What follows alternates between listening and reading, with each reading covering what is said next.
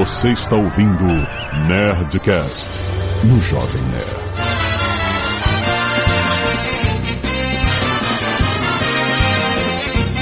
Landa, landa, landa, nerds! Aqui é Alexandre Antônio do Jovem Nerd e era uma vez no Carnaval de São Paulo existiu um projeto para o Jovem Nerd desfilar. Meu Deus. Mas não aconteceu. Eu quero ver. Olá, pessoas. Aqui é Anderson Gaveta e foi no carnaval que eu perdi a sanidade e a virgindade. Uau! Caralho! Caraca, já começou na quinta marcha. Aqui é a Leila e atrás do rabecão só não vai quem já morreu. Ah, Na verdade, só não vai quem não morreu, né? Só não vai quem não Quem já morreu. morreu, vai. É, atrás do rabecão vai o morto, não é? Não vai. Vai dentro. Ih, Ah, ele vai dentro, atrás. Problema de lógica do carnaval. Piada em análise. Salve, salve, rapaziada do Jovem Nerd. Aqui é o Lierson Mattenhauer e eu amo carnaval, mas ele não me ama mais, infelizmente. Aqui é a Zagal. Eu- não sei o que é carnaval há décadas. Carna Nerd, a gente conhece o Carna Nerd. exatamente. Não, isso é uma mentira.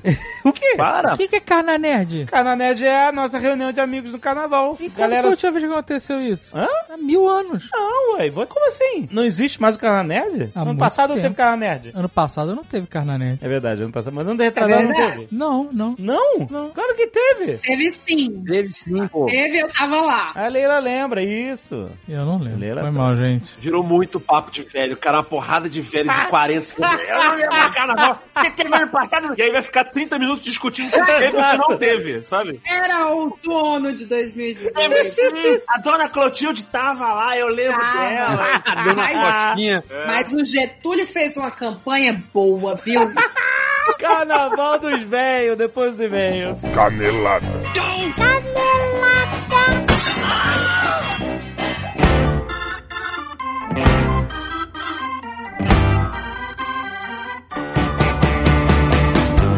Muito bem, Leozito! Vamos para mais uma semana de mês em Canelada do Nerdcast! Estação primeira do Jovem Nerd. Nota 10. Ah, Calma, isso é só semana que vem.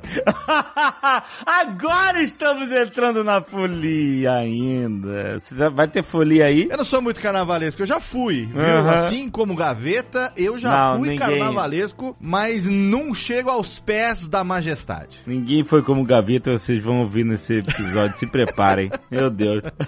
Mas, olha só, hoje também é dia de Nerdcast Speak English! Olha aí. Exatamente. Cara, e hoje a gente fez um episódio muito maneiro. Um exercício de traduções. Por quê? A gente já brinca, né, no Brasil, que os filmes têm umas traduções às vezes bizarras, né? Que a gente não. Sim. Caraca, o que, que tem a ver com o título original do filme? É claro que a explicação pra isso é que o título de qualquer filme, de qualquer livro, como falo no programa, é uma peça de marketing. Raramente ele faz parte da obra artística. Normalmente ele é simplesmente uma peça de marketing que serve pra vender a ideia do que está dentro da obra artística. Então, em português, obviamente, os filmes, eles fazem, as distribuidoras fazem esse esforço de tentar vender o filme através do título. Tanto que teve uma mudança de título aí agora no filme da Arlequina. Em cima do laço aí no lançamento, eles mudaram o nome. Antes era só Aves de Rapina e aí mudou pra Arlequina em Aves de Rapina. Por quê? Porque o nome Arlequina vende bem mais do que só Aves de Rapina, principalmente pro desavisado. E é essa pessoa que eles querem colocar no cinema. Então, o título dos filmes às vezes tem essas grandes diferenças por causa disso, mas não quer dizer que a gente não possa analisar a tradução e tentar voltar essa tradução dos filmes em português para o inglês. Tipo Die Hard, que virou duro de matar, existe uma incoerência do significado da tradução. É.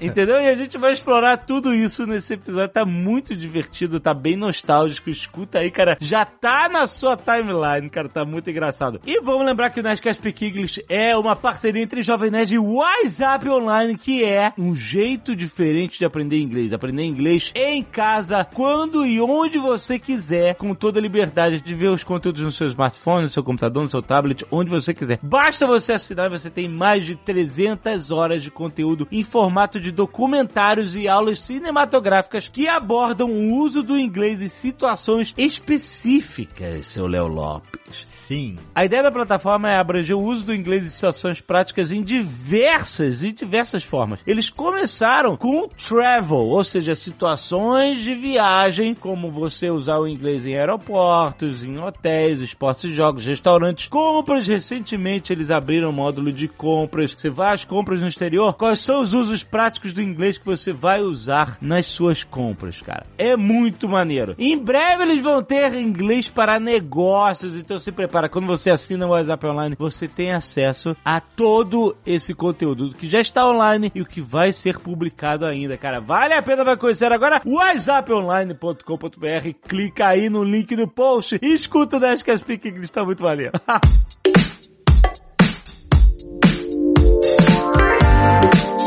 Falar também do Manda Salve, o seu Léo Lopes.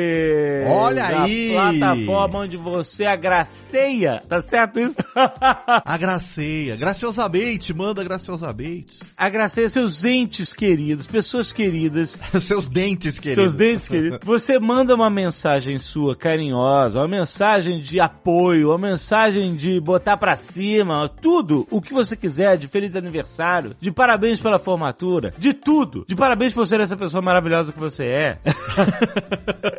você manda uma mensagem carinhosa sua para uma pessoa carinhosa através de um ídolo de vocês dois. Ou um ídolo da pessoa que está recebendo a mensagem. Por exemplo, Sim. você que é fã do Radiofobia. Olha aí. Você que tem um amigo, um amigo, um namorado, quem for, que seja fã do Radiofobia, você pode agora mesmo entrar na página do Léo Lopes no Manda Salve e mandar a sua mensagem para sua pessoa querida através dessa voz aveludada. Ah, não só dessa voz aveludada, como de todas as vozes que essa voz também pode fazer. Ah, olha só. Alegrar a sua. Podemos ilustrar também com pequenas imitações. Pode escolher o que quiser. Mandamos qualquer coisa. Você também pode mandar um recado através do Rafinha Bastos, que acabou de entrar na plataforma, por exemplo. Olha aí. Pode mandar através da portuguesa, da senhora Jovem Nerd, do Azagal, do Jovem Nerd. Senhor K está fazendo uma promoção de carneia. Ó, Se liga, ele já acabou de anunciar aí nas redes sociais dele, tá fazendo uma promoção pra você mandar um salve pra alguém através do Senhor K a um preço mais amigável durante a carneia. Olha só.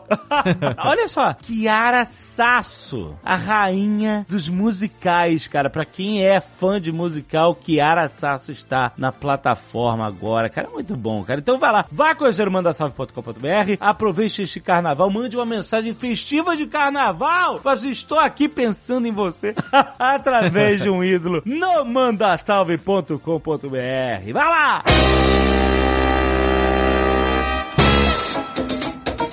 E se você não quiser ouvir os recados e e-mails do último Nerdcast, pode pular diretamente para... 21 minutos e 5 blocos de rua. Quero agradecer aos fãs que doaram sangue essa semana e salvaram vidas. Inessa Hatch, Bruno Marinhago, Gustavo Azevedo, José Carlos e Leilane Engel, Mônica Campos e Alisson Lima e Sorely Warner. Muito obrigado aos nerds que doaram sangue e salvaram vidas. Escapo Solidário, seu Léo Lopes. Sim, queremos agradecer também a quem doou os seus cabelos essa semana: Jéssica Tavares, Raquel Machado e Fernanda Machado, Thales Bá, Letícia Borges, Murilo Chaves e Joyce Beck. Muito bem. Arte dos fãs, quero agradecer ao Eduardo Baldotti, que mandou um Sr. K em 3D muito maneiro, muito maluco. Tem também um Nerd Office, uma tela da intro do Nerd Office em grafite pelo Caio Henrique, muito obrigado. Tem um Ozob muito maneiro pelo João Paulo Rosa e também temos aqui uma arte incrível. o Romal Urubrito pelo André Ferreira fez o mal, nosso querido Malzinho Fátio, verificado pelo Twitter aqui no estilo de Romero Brito. Cara, que, que, que arte assustadora, muito bom. Valeu. Luciano Moura Gonçalves, 35 anos, engenheiro. Olá, nerds. Eu vivo em Singapura desde 2010 e posso compartilhar com vocês a visão de um brasileiro vivendo aqui durante a epidemia do coronavírus. Olha aí. Singapura tem 5,6 milhões de habitantes numa área menor do que Campinas. Caraca! São quase 8 mil habitantes por quilômetro quadrado. Nossa. A etnia chinesa corresponde a 74% da população. Como é de se esperar, Singapura é um país muito procurado por chineses, tanto como local de trabalho e de férias. E a epidemia do coronavírus afeta muito o país. O governo tem tomado várias medidas para conter a epidemia. Por exemplo, todos os infectados são tratados de graça. Com os infectados sendo bem recebidos, é menor o risco de esconderem os sintomas e transmitirem para mais pessoas. Todas as pessoas precisam ter a temperatura medida e informações de contato registradas antes de entrarem em qualquer escritório ou clube na cidade. Pessoas com febre são encaminhadas a clínicas de saúde. As informações de contato são usadas para identificar possíveis pessoas expostas em caso de contaminação. No meu escritório, precisamos medir a temperatura duas vezes por dia. Caraca! Um estagiário teve suspeita de infecção do vírus, ele foi internado, o prédio onde trabalhava foi isolado por uma semana Nossa! e todos os outros funcionários que trabalharam no prédio foram mandados para casa em quarentena. Caraca! Caso de uma pessoa, hein? Esse clima de tensão contribui bastante para deixar as pessoas nervosas, o que explica no início da crise as pessoas correndo para supermercados para comprar suprimentos de emergência. Mas a vida continua. As pessoas estão se habituando com as medidas de controle, supermercados estão funcionando normalmente e pessoas infectadas são identificadas e tratadas. A minha rotina segue basicamente inalterada por aqui, com cuidados extras em relação a lugares mais movimentados, e isso inclui continuar ouvindo os Nerdcasts. Aí. Dei várias gargalhadas ouvindo o episódio enquanto estava no metrô lotado de Singapura, com várias pessoas em volta usando máscaras, me olhando curiosas. Parabéns por esse último episódio, vocês como sempre conseguem informar de uma forma extremamente divertida. Muito obrigado pelo trabalho de vocês, Luciano, direto de Singapura. Muito bem. Onício Leal, 33 anos, biomédico, especialista em saúde coletiva, mestre e PhD em saúde pública e epidemiologia e pesquisador de pós-doutorado na Universidade de Zurique. Caraca, essa foi talvez a maior carteirada que recebemos aqui. O tamanho da carteira, esse aqui foi recorde. Ah, muito bom, muito bom. Vamos lá. Excelente iniciativa de fazer um episódio no momento onde a mídia televisiva exagera as informações sobre uma situação tão delicada quanto a situação do coronavírus. Manda uma correção quanto à informação que o Atila deu sobre a diferença entre surtos e epidemias. Segundo a definição do Centro de Prevenção de Controle de Doenças, o CDC, surtos e epidemias têm o mesmo significado. O aumento repentino do número de casos acima do esperado de uma determinada população numa determinada área. Apesar de algumas pessoas afirmarem que surtos são apenas para uma região delimitada e epidemia não. Tecnicamente, ambos significam a mesma coisa. E ele mandou fonte, cara, que lindo! É um e-mail de um cientista. Mandou link com fonte no artigo do CDC falando sobre isso. Mais uma pequena correção na fala do Atila. Os termos corretos dos detetives de doenças são epidemiologistas. Existem cursos de especialização, mestrado e doutorado para treinamento desses profissionais. Também existe uma rede global de programas de treinamento de epidemiologia de campo. Inclusive no Brasil existe a Associação Brasileira de Profissionais de Epidemiologia de Campo, que é a PROEP, que representa esse segmento. E mandou o link da fonte, o link do site da PROEP aqui. Outro deslize do Atila, coitado do Atila, meu Deus. Tá tudo certo, pra isso serve as caneladas. Foi colocar o vírus do Zika no grupo daqueles que são transmitidos exclusivamente por algum vetor, que, por exemplo, o mosquito. Desde 2016 foi descoberto que o Zika também pode ser transmitido via sexual. Também com o link de uma fonte, artigo do CDC. Olha aí. Canelada do Davi, ele abre aspas aqui, gripe tem antibiótico. Você tem gripe, vá no médico para pegar antibiótico e volta. Essa informação está incorreta, uma vez que gripes são doenças que possuem como agente etiológico o vírus. Antibióticos são drogas para combater bactérias. Portanto, se você tem gripe, um antibiótico não vai ajudar. Tudo bem, o Davi, ele é, ele é super leigo e faz parte, mas realmente o anti- antibiótico só trata infecções por bactérias e não vírus. Acho que o Davi, ele errou talvez em falar antibiótico, né? Talvez ele quisesse falar mais assim, a gripe é um negócio, você vai, toma um remédio pra gripe, volta aí. É uma coisa mais, digamos assim, fácil de você conter, né? É, mas então, mas não tem remédio pra gripe, né? Só tem remédio pra sintoma de gripe, né? O seu corpo é que tem que combater. Exato, é. Tem a vacina que você previne a gripe, né? Exatamente. Sim, sim. Uma curiosidade sobre o filme sugerido Contágio. O filme é de fato excelente e muito realista. Inclusive, ele foi financiado por uma organização chamada Ending Pandemics, um spin-off da Fundação Skoll. E a Kate Winslet, na preparação para o personagem, ligou para um amigo meu, epidemiologista, o Mark Smolinski, para perguntar como um epidemiologista se veste no dia a dia. Caraca, olha que maneiro. E-mail incrível do início. Muito, muito obrigado. Foi muito bom. A única coisa é que é o telefonema da Kate Winslet desnecessário, porque todo mundo sabe que um epidemiologista no dia a dia se veste com aquela roupa plástica amarela da cabeça aos pés. Ah, coitado. E aquela máscara, né? Então, isso aí é óbvio. que Todo mundo sabe disso. Desnecessário o telefonema. Kate Winslet gastou o interurbano à toa. Henrique Angar, 22 anos, estudante e pesquisador de engenharia civil e FSC Criciúma, Santa Catarina. Olha aí. Saudações! Pesquiso na área da industrialização da construção civil e gostaria de acrescentar informações a respeito da suposta construção em 10 dias do hospital de Wuhan, brevemente mencionado pelo nobre anão no último Nerdcast. Ah. Acontece que esse hospital não foi construído em 10 dias, como anda circulando ultimamente, mas sim montado nesse período. Pois, a grosso modo, esse tipo de método construtivo é baseado na montagem de módulos semelhantes a containers habitacionais e possui uma etapa de montagem, além do planejamento e fabricação dos mesmos. É um Lego, né? É tipo um Lego, mas ele tá sendo muito técnico aqui. Dizer, ah, não, não foi construído, foi montado e tal, mas tipo, ok, mas é que é, tinha um terreno baldio e depois tinha um hospital lá. E outra coisa, eles fizeram terraplanagem, eles fizeram, tiveram colocação de várias camadas na, na parada no, no chão, teve isolamento Sim, também, é assim. tem. É bastante impressionante de qualquer forma, mas continua. Não é porque não bateu uma laje que deixa de ser construção também, né?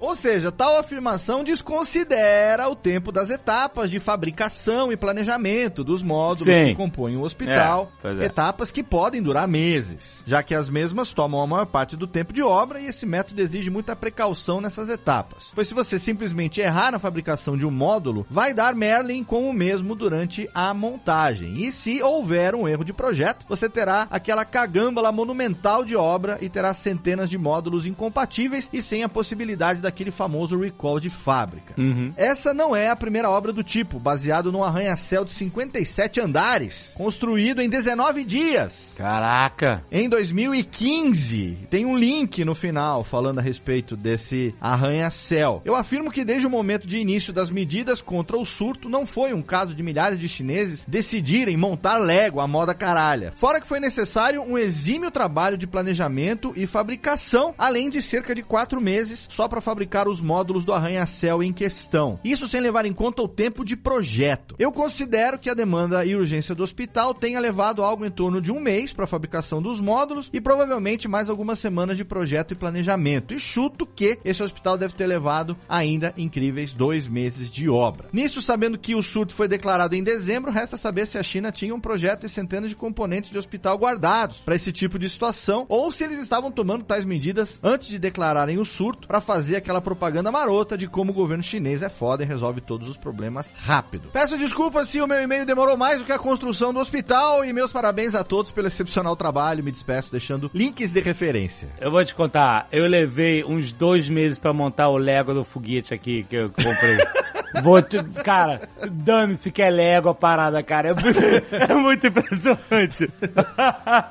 Daniel Ireba, mobile developer de Android e iOS, 33 anos, São Paulo, Brasil. Acompanho o Nerdcast desde 2012, admiro muito o trabalho de vocês. Olha aí, que bonita. Enfim, no Nerdcast 712, assim que nasce o Corona, foi citado algo sobre o Muzang, também conhecido como civeta da Indonésia, também conhecido como bichinho que caga café. Ai, meu Deus.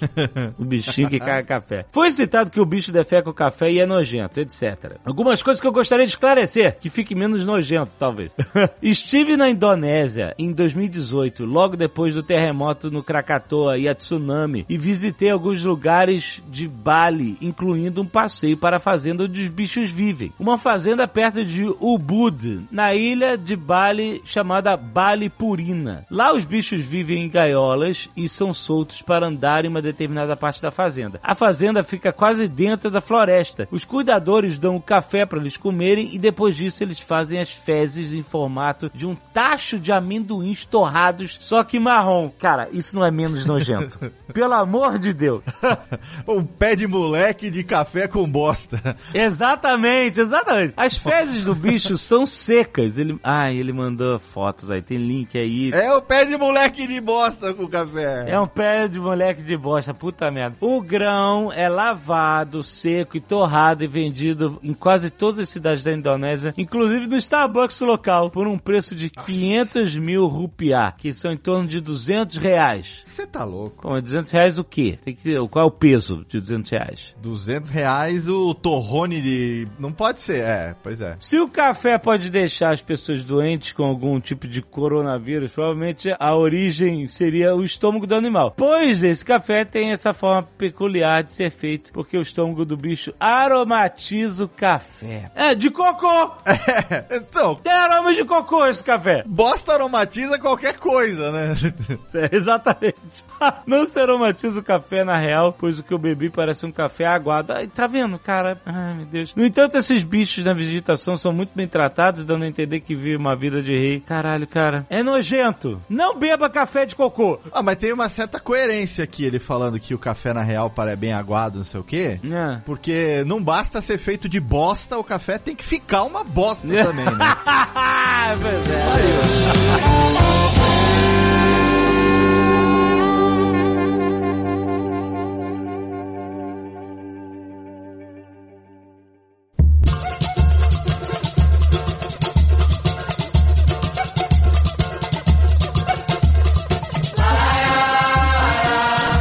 Ele assou até comigo. Aquela lá eu vou contar. Do camping? É do camping, é? Qual é do camping? Tu foi fazer camping no carnaval? Você não lembra? Não. O Jovem Nerd não tava, tava eu e a portuguesa. Não tava.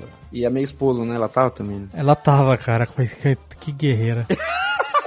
ela, tem que, ela tem que ouvir essas tuas histórias. Nossa senhora. Ai, meu Deus. Esse carnaval aí, ele tem muita side quest. Até essa main quest aí. Dia.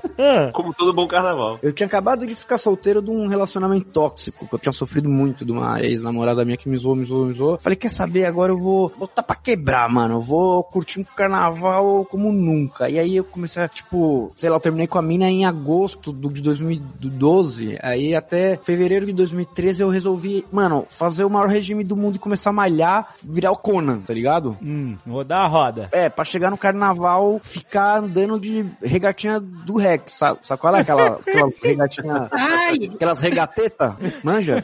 E- Falei, mano, O Rex já tá quase no esquema tapa-sexo já. é então. É, o Rex já, ele já sabe, ele já nem, nem quer saber como tá o carnaval dele. Aí, O Rex não tá gravando, inclusive, porque ele já está no carnaval. Exato. Deus tem piedade de quem encontrar com ele nessa quest. Mas deu certo de quase todos os meus amigos e meus primos que eram tranqueira na época também ficar solteiro no mesmo tempo. E aí rolou aquela atividade de gente solteira que é: vamos alugar uma casa em São Luís do Paraitinga para 18 pessoas, aonde cabem quatro. Oh, esse, mas esse, ah, esse é o clássico Então, história de Mas o se fuder. certo é, o certo é, a frase correta é, vamos alugar uma casa onde cabem quatro pessoas e vamos em 18.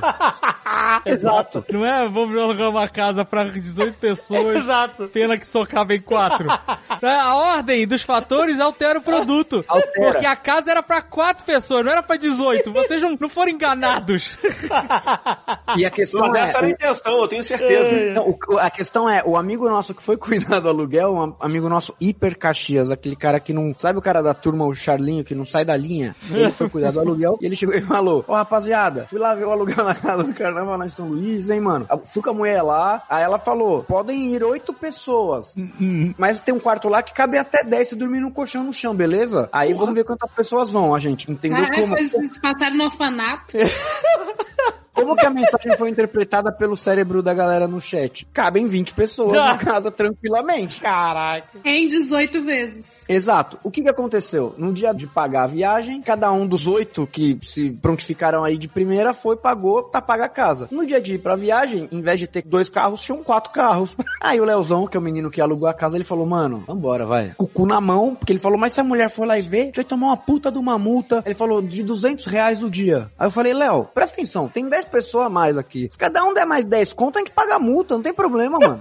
Agora Caraca. é que se foda. Vamos pro carnaval. Beleza, fomos pro carnaval. Onde era essa casa? Alguns de vocês já foram pra essas cidadezinhas, tipo São Luís do Paraitinga, essas cidades de interior onde rola carnaval de rua, onde as pessoas invadem a cidade de uma cidade Sim. estranha, Sim, tomam, pilham e destroem a cidade e depois vão embora? exatamente. Sim. A minha história, a gente pilhou uma cidade do Espírito Santo. assim. É exatamente isso. sei. As pessoas vão, pilham, destroem uma cidade do interior que é belíssima isso? e barroca, e aí vira o caos e depois as pesas vão embora. É tipo invasão viking, é isso? É isso, só sobra lame e mijo. E camisinha furada. Só isso. Meu Deus do céu. Mijo e filho sem pai. É o que sobra depois Caralho. no final desse carnaval. Aí aconteceu o quê? A gente foi pra lá, primeiro dia de carnaval. Yes, todo mundo com não sei o que, não sei o que, não sei o que lá. Vão ter detalhes que talvez eu vou ter que dar uma amenizada, porque hoje eu tenho uma imagem um pouco a zelar e não Eu dá tô pra ficar falando imaginando. Todo mundo. Que imagem Todo tem mundo pra gelar, aliás? Ai, a paternidade, viu? eu só estava acompanhando esse tipo de gente, tá? Fique bem claro. Cada um Tá interprete do jeito que quiser. A hora que eu terminar de contar a história e o estado que me encontraram. Aí, beleza, primeiro dia fomos lá na cidade, então o que. A nossa casa era numa ruazinha na subida, e aí descia meio que um morrinho e chegava lá no meio da cidade. Mano, descia, aí tinha uns bloquinhos lá, ô Barbosa, essa curva é perigosa. Eu nunca tinha nesses bloquinhos de ficar seguindo um carro em procissão. É igualzinho uma procissão de É igreja. igual, é igual, é igual. Tá todo mundo transando e bêbado, entendeu? Ao invés de. Igual de igreja. Não, ninguém tá transando na, na rua. Sabe, ao invés de todo mundo tá rezando, tá todo mundo adorando o cão. E, e eu nunca tinha visto uma coisa disso, eu achei maravilhoso. Eu, caralho! Que lindo! Aquele dia foi o dia que eu me apaixonei por carnaval, sabe? Eu não dava tanto valor ao carnaval até eu tomar um pé na bunda e ir solteiro de alma lavada. O carnaval pra mim era só um, um feriado qualquer. Então, mas aí você vai seguindo um carro com um som altíssimo, relando e um monte de gente com um calor inacreditável. Urinadas. Exato, como é maneiro isso? O que, que você se apaixonou? Mas. Mas eu tava solteiro, eu tava bonito, cara, aí valia a pena. Tava bonito. A diferença é que no carnaval, e eu descobri isso também no carnaval aí da, da cidade do Espírito Santo, você vira a cabeça pra um lado, você beija uma boca. Você vira a cabeça pra um lado, você beija a outra. Você qual é o seu nome? Não sei, já passou, foi embora, passou. Vum, beijou. Mas aí isso não é maneiro, cara. Claro que Ah, é. dependendo da pessoa, é, sim. Vou- cara, Olha Minha só, alma tava muito Jovem Nerd, animal. Eu tava selvagem nessa época. Quando você é jovem, ao ponto de você estar excitado com uma árvore, qualquer coisa tá valendo, cara. Então você passa no meio dessa galera, uh! Cara, já é uma alegria, é uma alegria, é uma Não, alegria. e- Você beija a boca. O Jovem Nerd nunca foi esse jovem, porque quando ele pôde beber e dirigir, ele já tava casado.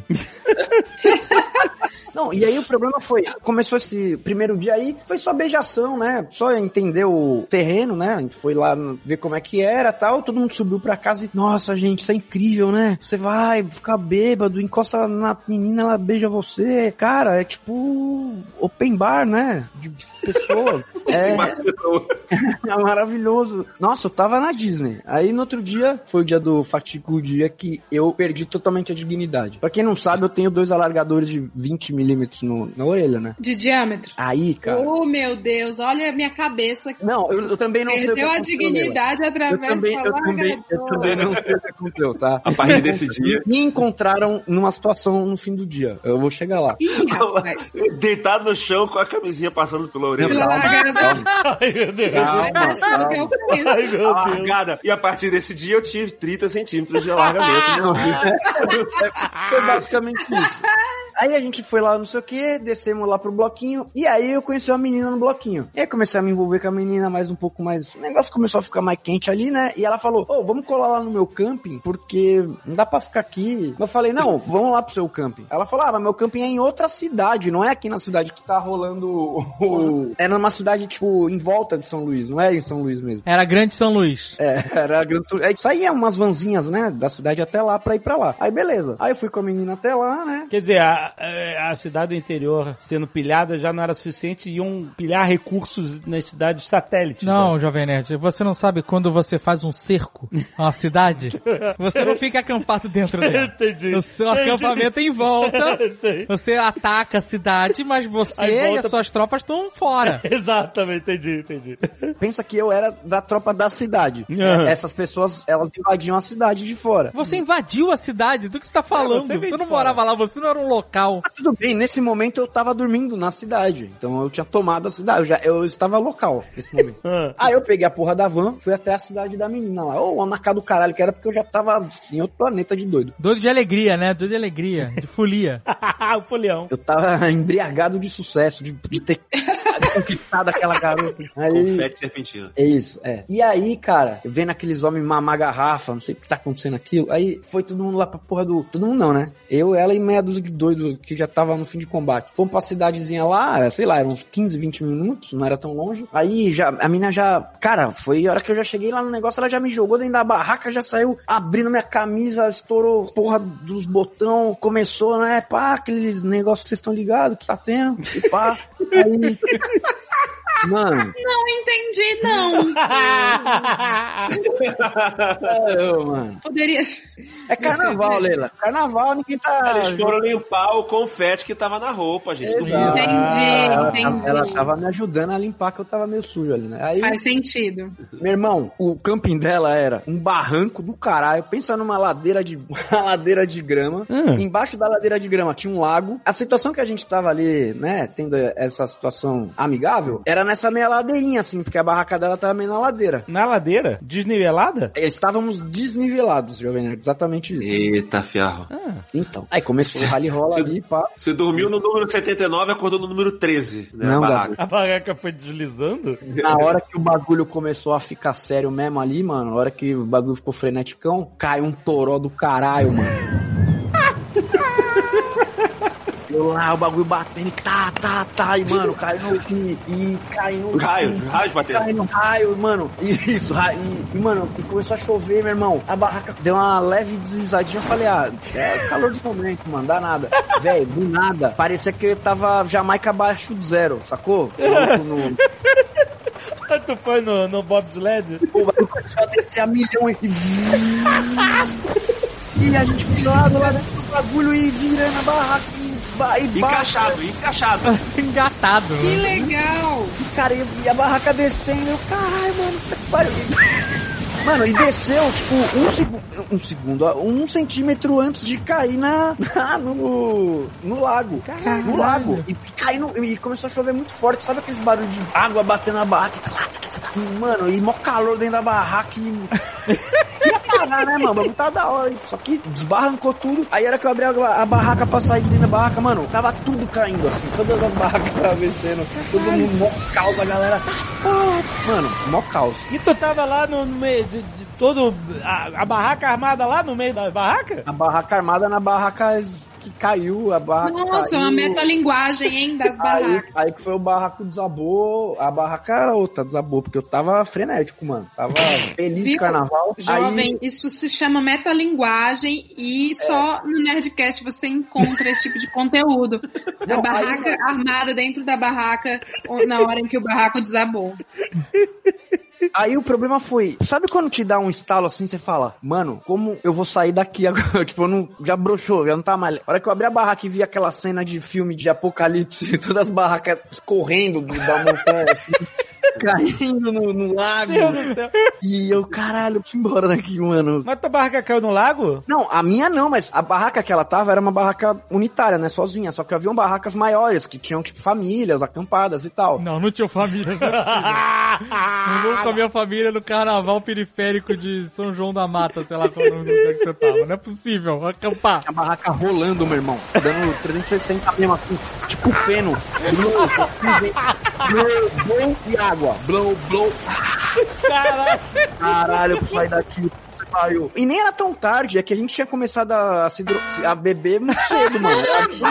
Meu Deus! dia os caras tava tomando drink. E aí, mano, era, sei lá, era 7 horas da noite, 8. E aí eu, caralho, mano, preciso sair daqui. Aí eu vi que lá em cima nos, ficavam umas 4, 5 vans de nego que ia voltar pro fervo, né? Em carnaval, 7 horas da noite é manhã, na verdade, né? É, então. E, tipo, A noite, na verdade, é, é quando tá amanhecendo, 7 horas da manhã, Exato. 8 horas da manhã é a hora de dormir. E aí a hora de acordar é lá pras 6, 7 horas da noite. Aí você tá acordando. Eu na minha sobriedade, assim, todo esse evento cataclísmico aí, eu falei, cara, eu vou voltar pra São Luís, mano. Vou meter um louco. Eu falei pra mim, não, onde é o banheiro da parada aqui e tal? Ela, "Ah, ali em cima e tal. Eu falei, rapidão, vou fazer, eu vou ali e já volto. E, mano, peguei a van, voltei pra São Luís. Aí, hora que eu cheguei em São Luís, mano, tava a cidade no esquema que o Gaveta falou: mijo e lama. Tava aquele festival parecendo o, o Fire Festival lá, mano.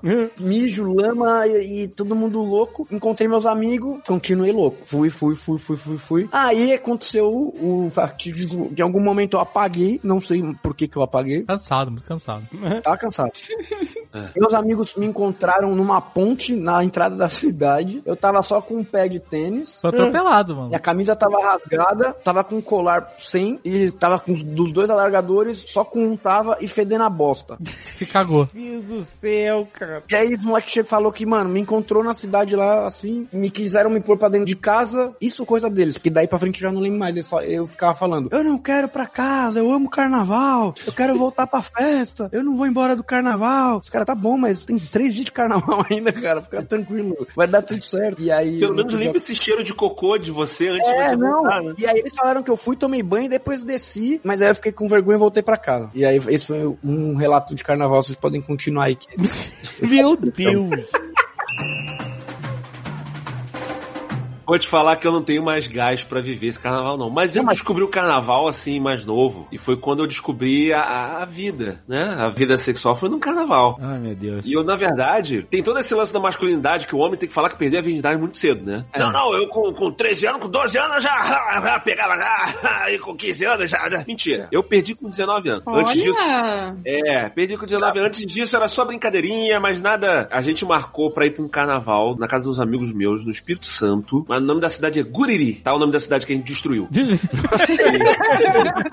É só os vikings. Você pode ouvir falar dessa cidade nos livros de história, é uma cidade que existiu no Espírito Santo muito tempo atrás. Os, do, os Dothraki tomaram. É, Exatamente. Então, assim, foi naquele mesmo esquema, né? A gente foi uma casa, uma casa lá de dois andares que cabiam, sei lá, 10 pessoas e botamos 39 pessoas dentro, não sei lá quantas pessoas. A varanda virou a nossa cama, assim. Era, foram, foram quatro dias maravilhosos dormindo no, no concreto e comendo miojo com salsicha. Tudo isso.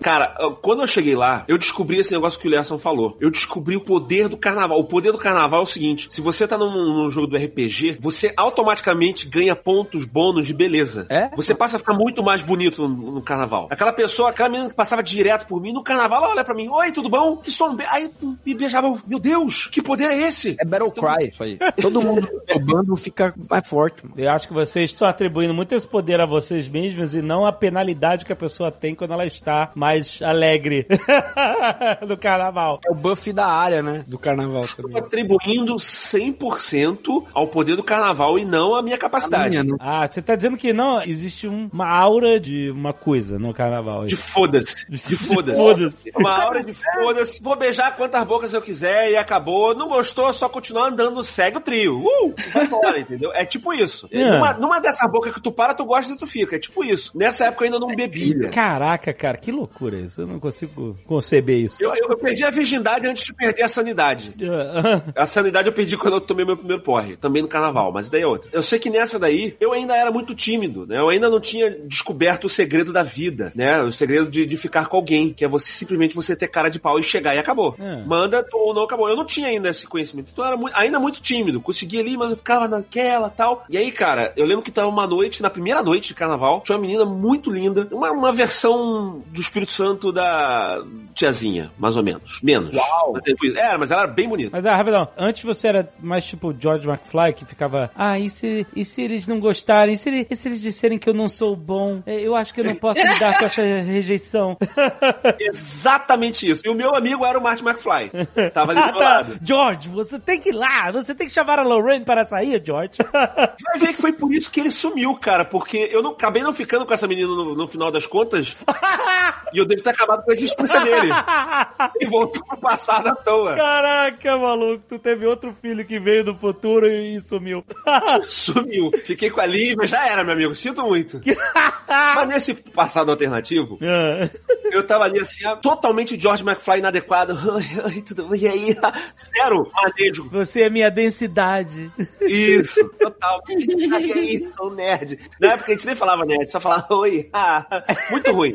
É porque assim, quando era atrás do trio, é isso que eu tô falando, Jovem Nerd. Quando tá muito apertado é melhor. Não, não, não, não, não pode ser. Beijo sai mais com naturalidade. Não pode ser. Não, calma. Quando você é jovem, você aguenta. O beijo sai com mais naturalidade, porque já tá no aperto, já tá no. Quando tem um espaço entre as pessoas, dá tempo delas analisarem o quão bosta você é. E aí não dá muito certo, entendeu? Caraca, cara. Eu tava em desvantagem. Ah. Eu vi essa menina, eu falei, oi. Ela, oi, tudo bom? Deu um oi, tudo bom? Eu, cara, e aí veio o Martin McFly me empurrando. Vai, vai, cara, vai, cara, você consegue. Eu, Earth Angel, Earth Angel. fui falando com ela lá, "Ai, minha- você é meu destino tal. Fui falando esse tipo. Não falei isso, não. Ah, bom. Eu fui falando com ela. Não, não falei. Mas, cara, eu senti o poder do carnaval, que rapidamente rolou, a É. parada. E como o rally rola, tá total, não sei o quê. Mesma coisa que o Lierson também. Daqui a pouco ela, pô, vamos sair aqui da Muvuca, vamos pra um lugar mais. Vamos ali. reservado." Ih, rapaz, caiu, no- caiu no golpe do camping. Não, é exato. Assim, essa cidade onde a gente tava, ah, como é que eu vou falar isso pra várias pessoas do país? Mas assim, a gente tá no Rio, a gente tá acostumado a ir pra região dos lagos, né? Ah. E é tipo a região dos lagos lá também, assim. É uma cidade perto de praia, então são as casinhas que o pessoal deixa meio que vazias ao longo do ano e só enche no carnaval. Então, todas as estradas são meio de areia, sabe? De terra e areia batida. É tudo meio espaçado, quase não tem poste na rua, pelo menos na época que eu tinha. Agora, se bem que agora hoje em dia nem deve ter mais nada, depois que a gente Agora não tem nada. né? Mas aí assim, ela falou, pô, vamos lá, eu tô ali no casa. Eu falei, pô, beleza. O coração já assim, né? Falei, cara, é hoje. É hoje Agora que vai moleque. Mas aí você, peraí, peraí, peraí, peraí. A sua primeira vez, você, sem saber como que essas coisas acontecem. Ah. O cara com 19 anos sabia como acontece. Não, não, Só mas não, é- não tinha ainda. Mas aí você não viveu, você só viu o filme. Você não viveu o filme, entendeu? Você... A experiência é uma coisa mágica. Tipo assim, é que nem pro Otavião. Você já tinha jogado Flight Simulator. Só não tinha entrado no cockpit, Pô, é mas isso. aí é complexo quando chega lá no. É, mas a diferença no Flight Simulator, se você errar, você não morre, né? é uma pequena diferença. A experiência é outra coisa. Então, a gente foi andando, aí começou a rolar um rally rola, ela falou, pô, vamos achar aqui um lugar. E aí começou uma quest de achar um lugar pra gente fazer, consumar o ato. Peraí, ela que chamou pra um lugar que não existia. Vamos É achar um canto para nhanhar. Ixi. É tipo isso. Ixi. Vamos achar um canto. Vamos achar um canto. Faz muito tempo, eu não lembro dos detalhes, eu tô lembrando agora. A gente chegou aí pro local onde ela tava lá, ela também tava numa casa que cabia 10 pessoas e, e tinha 79 Sim. pessoas lá. E aí ela chegou que tinha 900 pessoas lá, ela falou, cara, não vai rolar aqui. Eu Falei, vamos achar um lugar. A gente começou a andar pelas ruas, né, desse lugar. O desespero do jovem querendo acasalar, né, andando pelas ruas procurando qualquer beco. É o instinto, é, é a natureza gritando. É, cara. Reproduzam.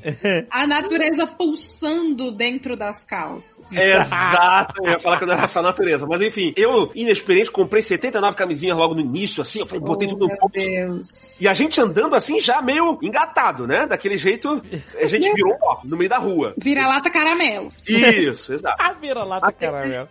A gente achou uma obra abandonada. Não, não. Ah, não. Eu juro pra você. Achamos uma Ah, eu não obra julgo abandonada. não. Não julgo não. Eu acho que é o que é o que há a se fazer. É o que há de se fazer. Tinha uma casa ocupada do lado, tinha uma Quem luzinha. nunca, né, velho? Uma luzinha só Ah. acesa. A gente falou, vai, olhou um pro outro. Ah, vai. Ah, era de noite, era de noite, é isso. Era de noite, era de noite, era de noite. Não, o carnaval acontece de noite. E aí a gente foi. De dia talvez aconteça, mas aí você tá muito chapado, você não lembra. Mas de noite eu fui, a gente entrou na obra. Eu falei, caraca, tem alguém nessa casa? Não se- Foda-se, vambora. Mas peraí, rapidão, só pra gente entender perfeitamente. Era uma obra abandonada, tipo, vamos embora e o prédio vai cair a qualquer momento? Ou era uma obra que não tinha ninguém trabalhando? Exato, né? Uma obra em andamento, mas que estava parada. Ou era uma obra, um campo de airsoft. Ou era... Campo de ou- airsoft, é. É, exato, exato. Era uma, era uma casa, provavelmente uma casa de dois andares, só tava com o primeiro andar. É aquela obra que o cara começou a fazer a estrutura, acabou o dinheiro e, e tá uns 4, 5 meses sem fazer a obra, Ah, então é da Copa. Mas como é que você sabe disso? Você acabou É. de invadir a cidade. Copa do Mundo, obra da Copa do Mundo. As paredes de tijolos levantaram, já tem um matinho semi-alto, Hum, não tá. alto o suficiente pra você entrar num matacal. Você percebeu notas de ruína, né, na casa. a, a natureza estava voltando a tomar o seu lugar. Mas tava, ali. tava Eu Sou a Lenda ou The Last of Us? Eu acho que entre os dois. Não tava Last of Us, não, porque senão a gente não ia conseguir entrar, ou então, no momento que você tirasse a roupa, galhos iam atrapalhar a Ah, situação ali. Não tava muito inóspito, não, entendeu? Dava pra entrar. Mas o suficiente pra ter parede pra esconder o ar, entendeu? Então a gente foi lá dentro. Jesus. Aí o coração a mil por hora, eu falei, cara, vai acontecer, vai, vai rolar, vai rolar. E aí, cara, começou a rolar e eu vou te falar, foram os melhores 10 segundos da minha vida. É, então,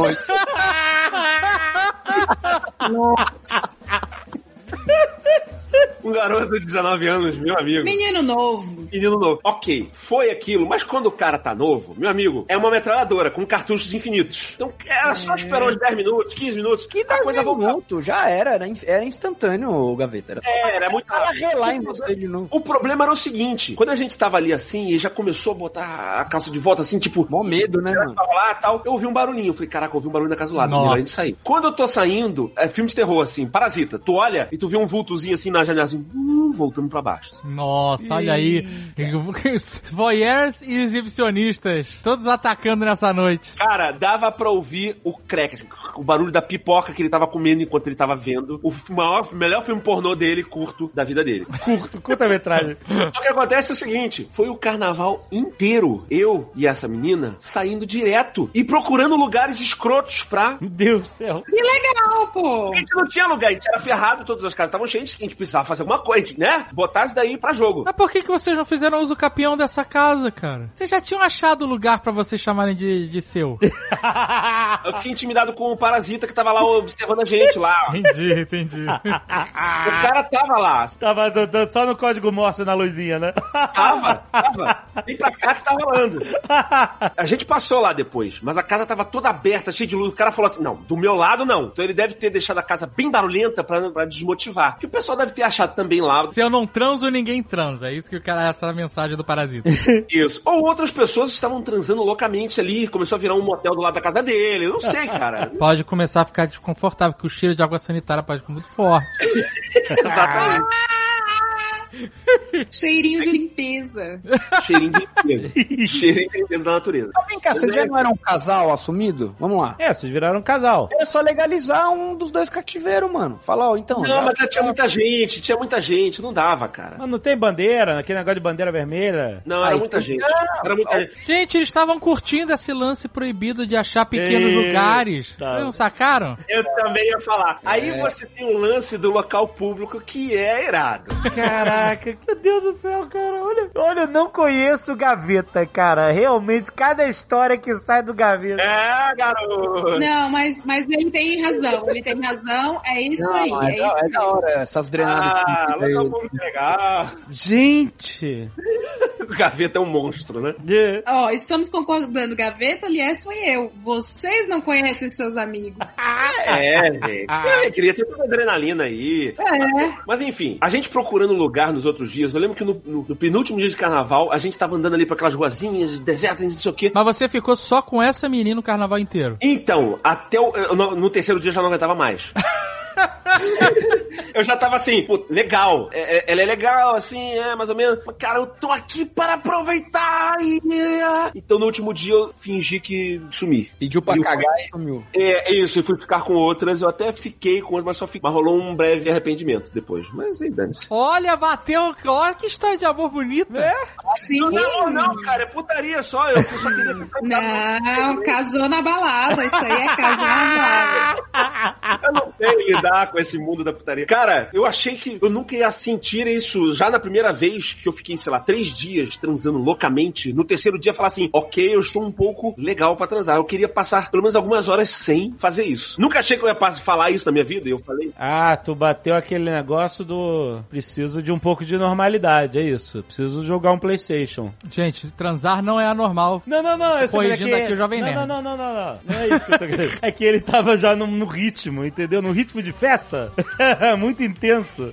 Carnaval, pô. Ritmo de carnaval. Ah, isso era o que o Azagal falava. Ele chegava na minha casa e falava assim: preciso de um pouco de normalidade. Vamos ver um Warriors. Tava acontecendo outras coisas na minha vida nessa. Mas vou te falar, não era só isso. Era um clima muito de, de Sodoma e Gomorra mesmo. Meu Deus, cara. Mas é gostoso, é mó ruim você estar casado no carnaval quando você é jovem, igual no caso do Gaveta, que ele acabou de conhecer o prazer de dar umas drenadas aí a milhão com a mina no. Tipo, que ele é. Grenada, a Acabou de parada, a parada não espelha, ela puxa. É, então, quando você é jovem, é tipo uma drenagem linfática. Vocês se sugam, né? Mas, Gaveta, depois dessa primeira. Tem um auge ainda. Ah, tem um auge? Caraca! É. Nossa, entendi. Eu tenho um áudio ainda. o áudio. É o gemidão do zap, é aí que surgiu. No meio daí. Na obra. Não, a gente tava procurando, no último dia a gente tava procurando um lugar, né, pra ser. E agora, vamos extrapolar os nossos limites. E a gente andando pela cidadezinha do interior, rua de, de terra, tal, caraca. Quer dizer, já o negócio da obra, do lugar público, já era uma coisa que. Ah, ficou pra trás. A gente precisava de um grupo pra filmar. Já normalizado já. Isso aí é coisa de, de papai e mamãe. Queremos uma aventura nova, é isso. Isso, adrenalina. Adrenalina. Acho que a O gente fetiche da já. casa própria. Eu tinha que mostrar pra ela que eu já estava nesse ramo do entretenimento há muito tempo. Entendi. Você não confessou a sua posição Não, social de novato, é isso. não sabe. Ela não sabia. Não sabia. Eu tinha muita vergonha. Aham. Mas até que a gente achou um balanço numa árvore. Pera, pera, pera, pera, rapidão. Não, não, não. Antes de você continuar com essa história, eu quero, eu quero.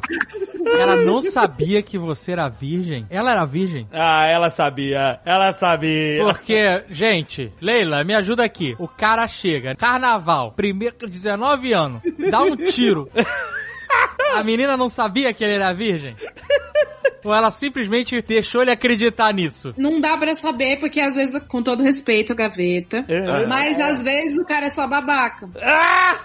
Não, é, não, mas é porque no caso dele, ele era um garoto com funções rápidas demais. Mas tem cara que é realmente só. Parece estar virando um bife, entendeu? Exato. Não que eu estivesse passando um bife. Virando, né? Do, do- selando dos dois lados, aí pá, acabou. Não que eu estivesse só preocupado comigo, só que você tem o, o fator, né, garoto, 19 anos, que nunca tinha Pois feito. é, exato. Então, você encosta a pessoa, ah, ah, é, é mais que não vai. É uma panela de pressão. Você abriu a válvula e a, rompeu a, a represa. É, não é- não é questão de não querer tratar ela bem, é só que eu não consigo controlar. Não, eu, eu te entendi, eu te entendi. Estou falando que é difícil da menina saber se é um É. garoto jovem ou se é um garoto babaca, entendeu? É, mas depois disso, eu comecei a já me desenvolver. Eu fiz um curso intensivão no carnaval, sabe qual é? Ah.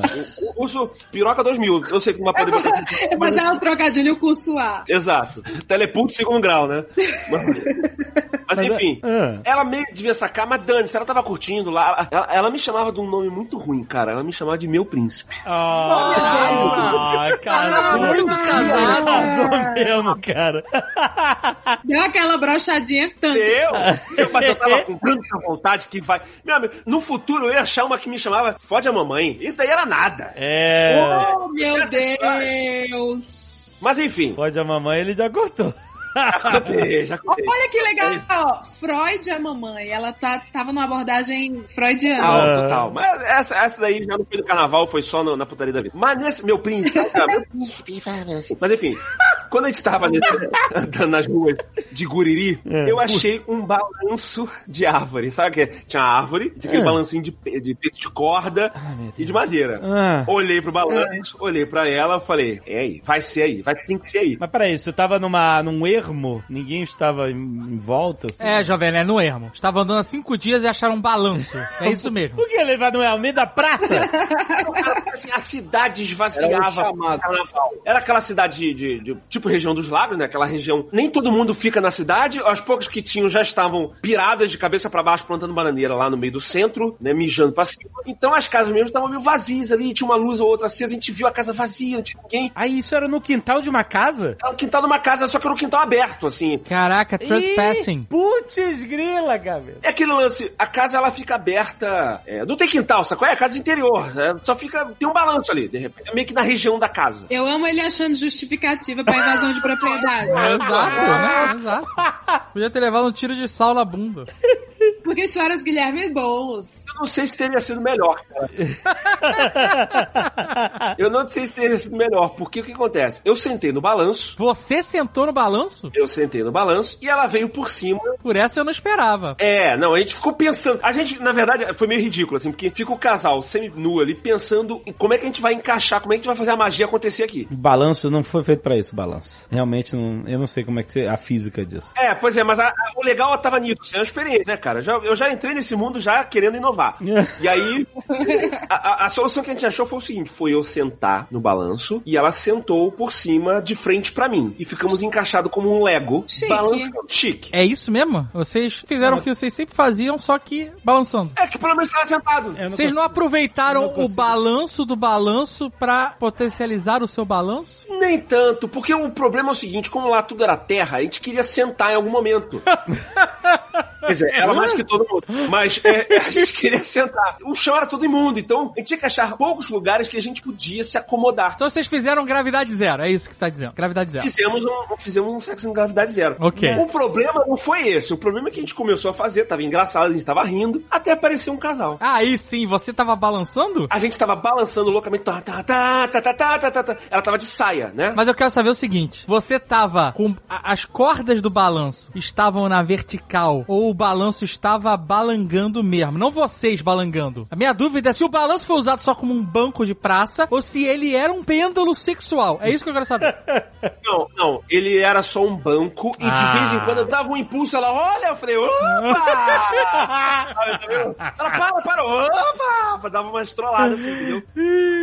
Para, senão eu vou cair, não, não vai cair, não. Tô de seguro, tá travado aqui, tem, um, tem uma trava de segurança aqui que não vai sair. Mas a gente tava naquela. Mas se balançasse muito, ia complicar a situação. No início a gente até balançou um pouquinho, mas na hora que a coisa foi empolgando, a gente começou a ficar, o balanço começou a ficar parado e a gente ficou só no movimento vertical. E aí, nesse momento exato, e ela tava de saia, apareceu um casal. Chapado, provavelmente o universo aí, eu não sei. Apareceu algum. É, Olha, imagina. Olha! O casal apareceu e eles não se tocaram que a gente estava transando. Vocês pararam quando o casal chegou, você congela. Foi isso? Foi exatamente isso, cara. Foi exato. e aí começou. Foram, sei lá, 3, 5 minutos dessa porra que na minha cabeça duraram uma hora e meia. Que era ela encaixada e o casal olhando pra mim. Porra, aí, cara, tu sabe onde fica, não sei o que? Eu sei não. É, é, assim, né?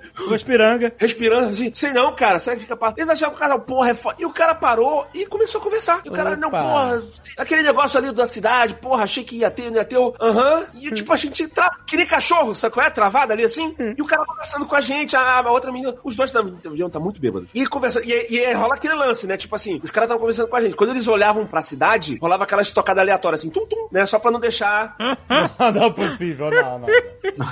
Você é muito opa. Eles usaram de má fé, não é possível. Cara, foi insuportável a espera que eles não iam embora. Começou a ficar desconfortável. Falei, cara, como a gente vai fazer? Como a gente vai fazer? E ela foi progressivamente dando um jeitinho e fazendo o desencaixe do Lego ali. Ro- Rosqueando, né? Ros foi rosqueando. Até uma hora que saiu e aí os caras foram embora. Acho que eles queriam, de repente, acabar com a parada de uma forma. Queriam liberar o banquinho pra eles. Ou isso, não sei, cara. Mas eles foram embora, a gente voltou. Esse banquinho devia ser disputado, gaveta. Devia. Não, eles foram embora, a gente voltou e terminou. E foi, tipo, mágico. E foi maravilhoso, cara. Mas só que foi isso, assim. no- aí no último dia de carnaval, eu não fiquei com ela. Eu fui querer beijar outras bocas. Eu fui querer curtir a minha jovialidade. Fiquei, E se mas fui- arrependeu, né? e me arrependi. Eu falei, putz, deveria ter rolado uma, uma parada. Eu até falei com ela depois, ela, pô, não sei o quê. Eu falei, não, eu tava meio mal. Eu inventei qualquer coisa lá, fui muito idiota. Mas aí a gente trocou o telefone e eu nunca liguei pra ela, porque eu fiquei sem graça. Oh, gaveta. E aí seu filho do futuro sumiu, desapareceu. Será? Exato. Não tinha como, ela trocou o telefone, cara, ela era do interior do Espírito Santo, eu sou do Rio. Eu falei, cara, não vai rolar, não, não, não vou ficar alimentando essa parada, não, não, não vai dar certo. E aí meio que ficou nessa, assim, eu fiz o meu filho do futuro desaparecer e ela deve estar lá no interior, eu não, não faço ideia como é que ela esteja, espero que ela esteja bem. Pronto. Acabou isso.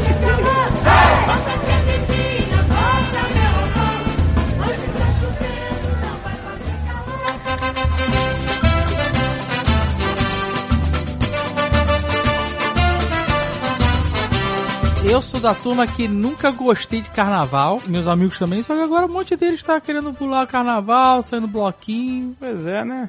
Ó, eu tô na saga. Eu sempre fui a menina zen da igreja católica. E aí todo carnaval eu ia o quê? No retiro. Olha. Aí eu tô vi- vivendo tardiamente. Só que eu tô. A cada ano eu tento, né? E no fim eu acabo sendo essa pessoa que comenta o carnaval da Globo em casa. Acontece muito. Eu posto muita coisa minha de balada pra passar que eu tô por cima, né? Mas eu tô comentando a roupa da Cláudia Raia e por aí vai. Ah, mas ninguém gosta de bloquinho? Vocês não gostam mesmo de bloquinho assim? Não, cara? eu, tô, eu, vou- eu vou descobrir agora. Teve o único bloquinho que eu fui na vida foi lá no Ceará, um bloco de pré-carnaval chamado Unidos da Cachorra. Meus amigos me vestiram de drag. Na época não tinha esquerdomacho, né? Então, os meus amigos drag me vestiram de drag. E aí, hoje em dia, se uma menina se veste de drag, o cara esquerdomacho vai falar, ah, que divertida. Naquela época, não. Naquela época, ninguém quis. Os caras ficaram com preconceito real de uma menina se vestir de drag, cara. Caraca.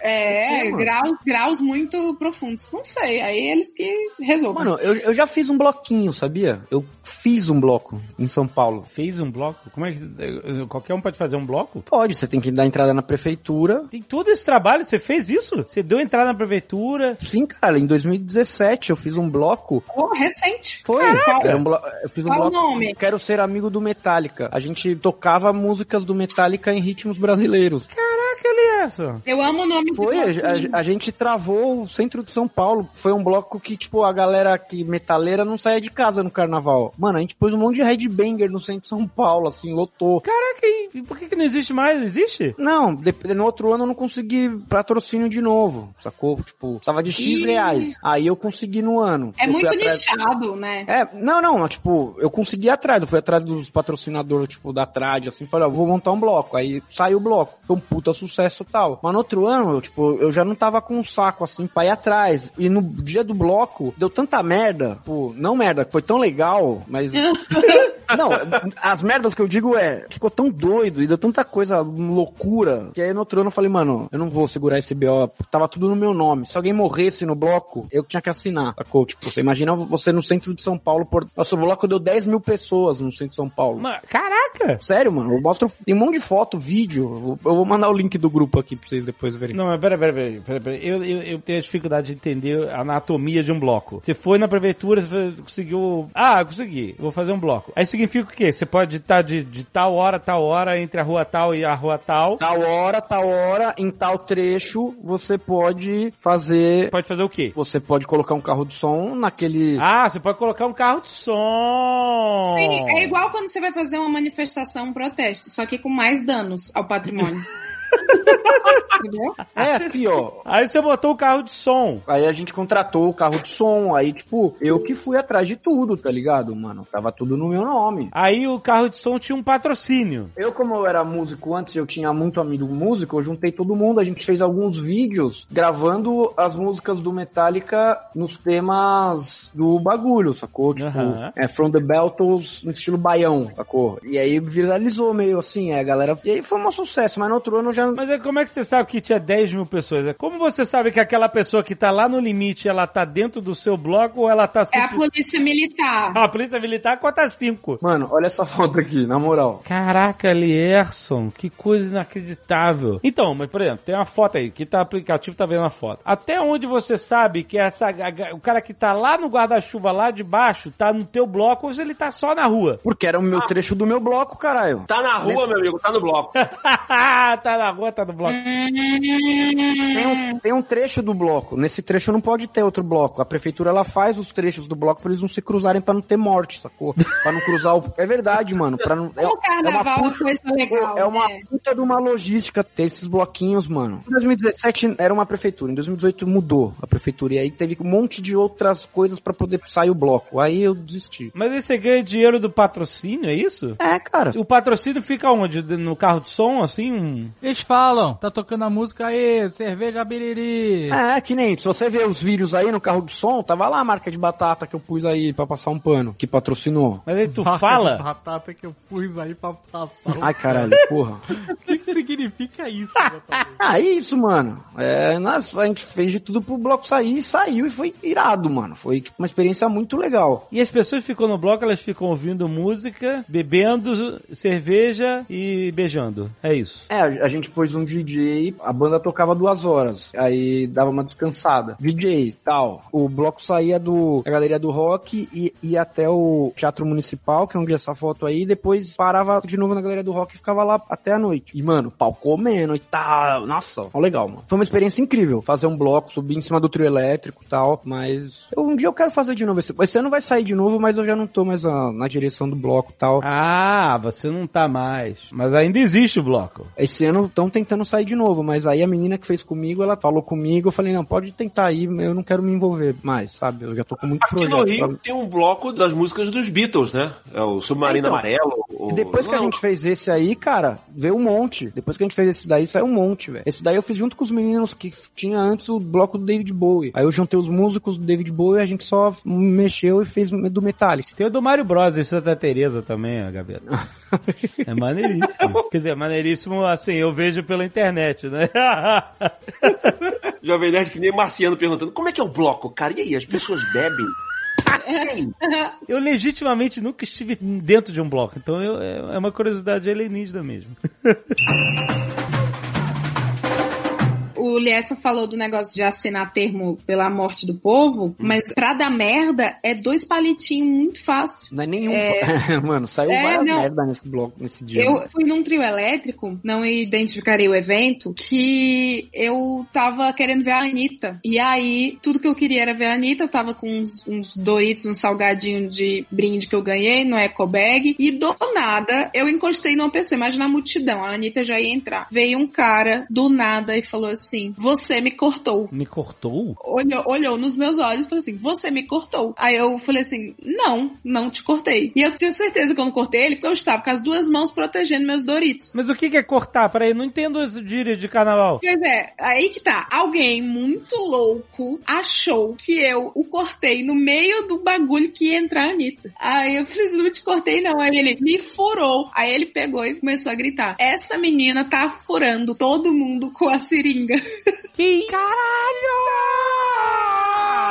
No meio da multidão, velho. Aí eu fiquei assim, não tô não. Peraí, ele fala, o primeiro, você me cortou, foi você me cortou no sentido de... Foi de furou, foi de furar. Ah, não de, de cortar na frente, de... de... Mas você tá entendendo? A galera tá muito louca na droga, na, no álcool, sei lá. E aí ele resolveu que eu furei ele com uma seringa e cortei. E ele começou a falar pras pessoas. Nossa, mano. E aí o povo começou a me cercar. É nessa que uma pessoa morre. É, sim, sim. E aí ele tava com a garrafa de 51, né? E Corote. ele, e- e- não, era de vidro. E ele queria tacar na minha cabeça. E ficou. Caraca! Cara, foi. Eu correndo lá no meio do povo, tudo muito apertado, porque a Anitta já ia entrar e eu tava muito pertinho do trio. E o homem correndo com a garrafa e eu me escondendo pedindo ajuda. Só que todo mundo que eu pedia ajuda, ele falava assim: ela tá furando as pessoas. Nossa, mano, o cara queria te arrumar problema pra você, velho. Sim, ele tava loucão, loucão, assim. Ainda bem que veio um grupo de uns caras e falou assim: você está. Foi os únicos que pararam pra me ouvir, assim. Aham. Porque eu- começou a multidão, a multidão assim, uma galera, né, de ir atrás. Aí os caras falaram assim, você tá furando as pessoas? Aí eu, não, aí eu comecei a chorar, né? Tava chorando muito mesmo.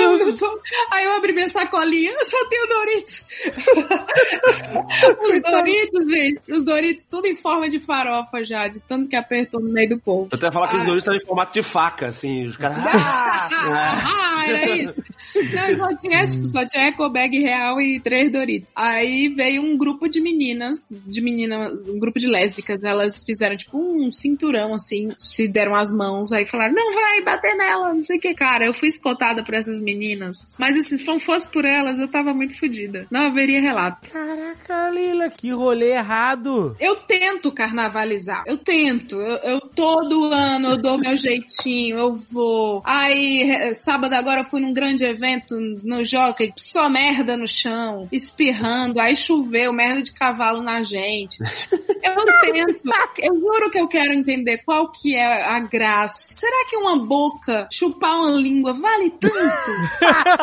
Exatamente, Leila. Exatamente. Não é assim, porque, honestamente, gente, mais respeito, né? Eu falar que o carnaval, ele, quando você bebe, você quer perder os sentidos. Ah, tô loucão! O carnaval é isso em larga escala. E além disso, Gaveta, o carnaval ele ainda tem um negócio que é muito bom, porque o Brasil inteiro ganha, tipo, license to kill, sabe? Que que é isso? Sim, Não, não. É, é o dia do expurgo.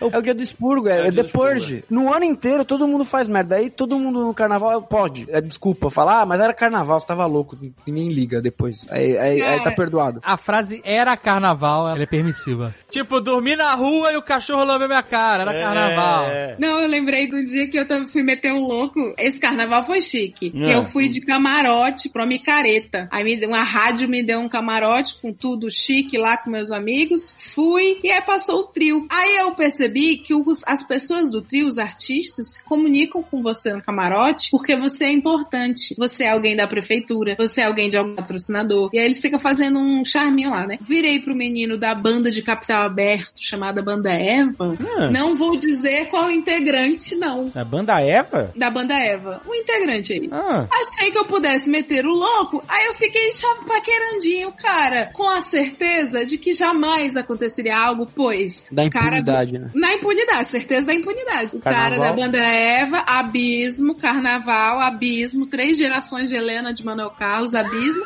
Leila. Aí ele pegou e falou assim, ó, me espera aí. É tipo assim, oi men- menino da banda Eva, eu e tu, chega aqui. Aí ele, eu vou aí. Aí eu, hahaha, duvido, kkk. Ah. E tá, corta, passou o trio, já tava vindo outro trio, doutor Meno, brota esse cara lá. Ah. E eu não tinha cara. É muito louco, porque assim, a síndrome da impostora da menina que não vai no carnaval, no caso eu, é muito grande. Parece um encontro às escuras, sabe? Parece que eu falei com ele na internet, ele não me viu. Ah. Aí, pau, ele brotou lá e eu tava com muita vergonha de mim, cara. Aí ele falou assim, ó, você me chamou. Eu falei, eu não. não é born, born to be virjona.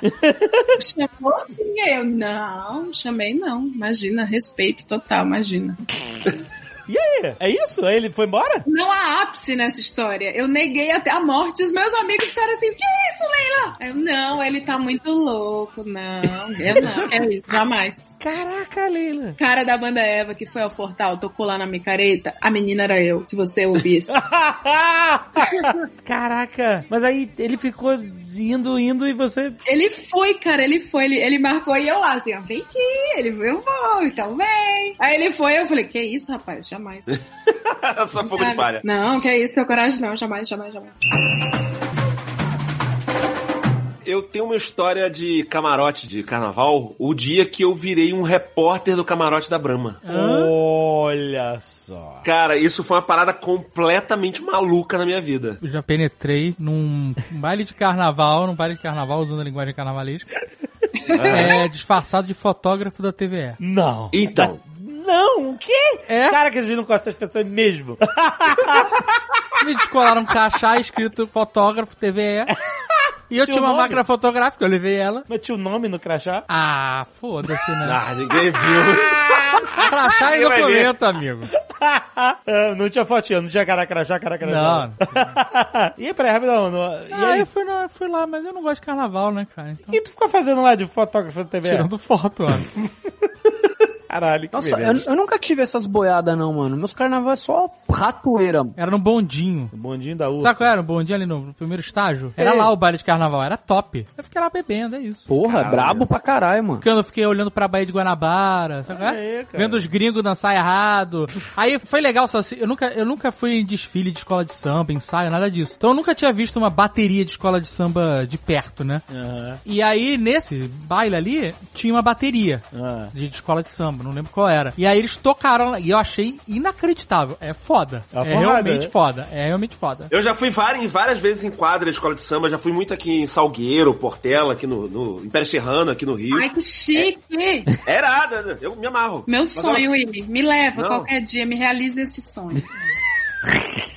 Eu fui oficial, porque assim, eu trabalhava na Globosat, eu trabalhava no canal GNT, né? Isso ainda estagiário, eu fazia site lá, fazia site, eu acompanhava, atualizava o site do GNT, e eu trabalhava mais na parte do GNT de Portugal, de Portugal. Ah, olha aí. Tem um GNT do Brasil, que todo mundo conhece, tem um GNT de Portugal. É basicamente uma rede Globo, é assim, tu- eles pegam tudo que existe do Grupo Globo e, e eles enfiavam tudo nesse canal do GNT Portugal. Tudo que tem na Globo, sei lá, Caldeirão do Hulk, Faustão, novela, Maneira Braga, tudo. Eu atualizava o site, fazia todos esses updates. Chegou o meu chefe no carnaval, na, na véspera do carnaval, Gaveta, preciso que você vá na, no desfile das escolas de samba. A gente tem aqui acesso ao camarote da Brahma. Você vai ganhar o acesso, você vai lá como repórter entrevistar os artistas. Olha só, caraca. Cara, mas eu fiquei desesperado, porque por por um tempo eu falei, uh! Por outro lado eu falei, caralho, eu não sou repórter, eu não faço ideia do que, que eu tenho que fazer. Eu falei, mas eu não sou... Não, sou... não Gaveta, tu vai lá, entrevista a galera toda. Só- é só meter, meter o microfone, falar no ouvido com aquele microfone, falar gritando. É, não, tudo bem, o que você tá fazendo? É, É tipo,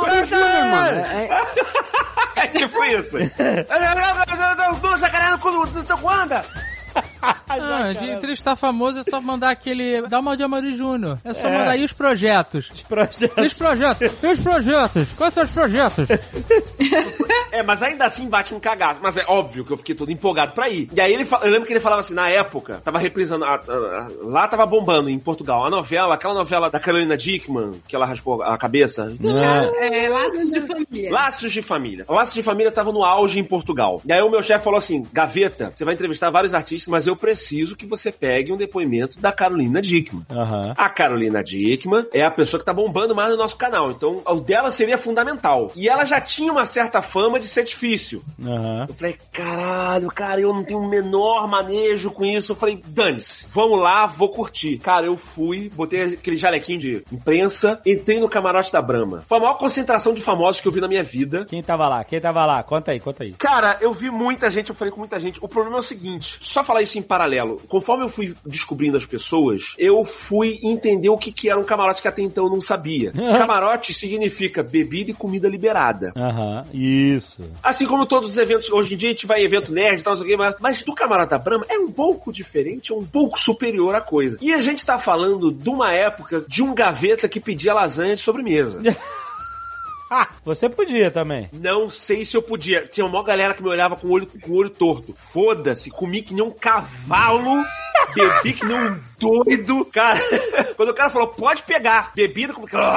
eu comecei a comer que nem um maluco, cara, passando vergonha. As pessoas deviam estar com muita pena de mim, sabe? Esse menino não tem comida em casa, não tem bebida. Comecei a beber que nem um louco. E eu comecei a entrevistar pessoas. E eu comecei a pagar muito mico. Eu lembro que eu. Quem foi? Foi o Chico Dias? Nossa, eu errei tudo com o cara. O cara ficou sem graça por mim.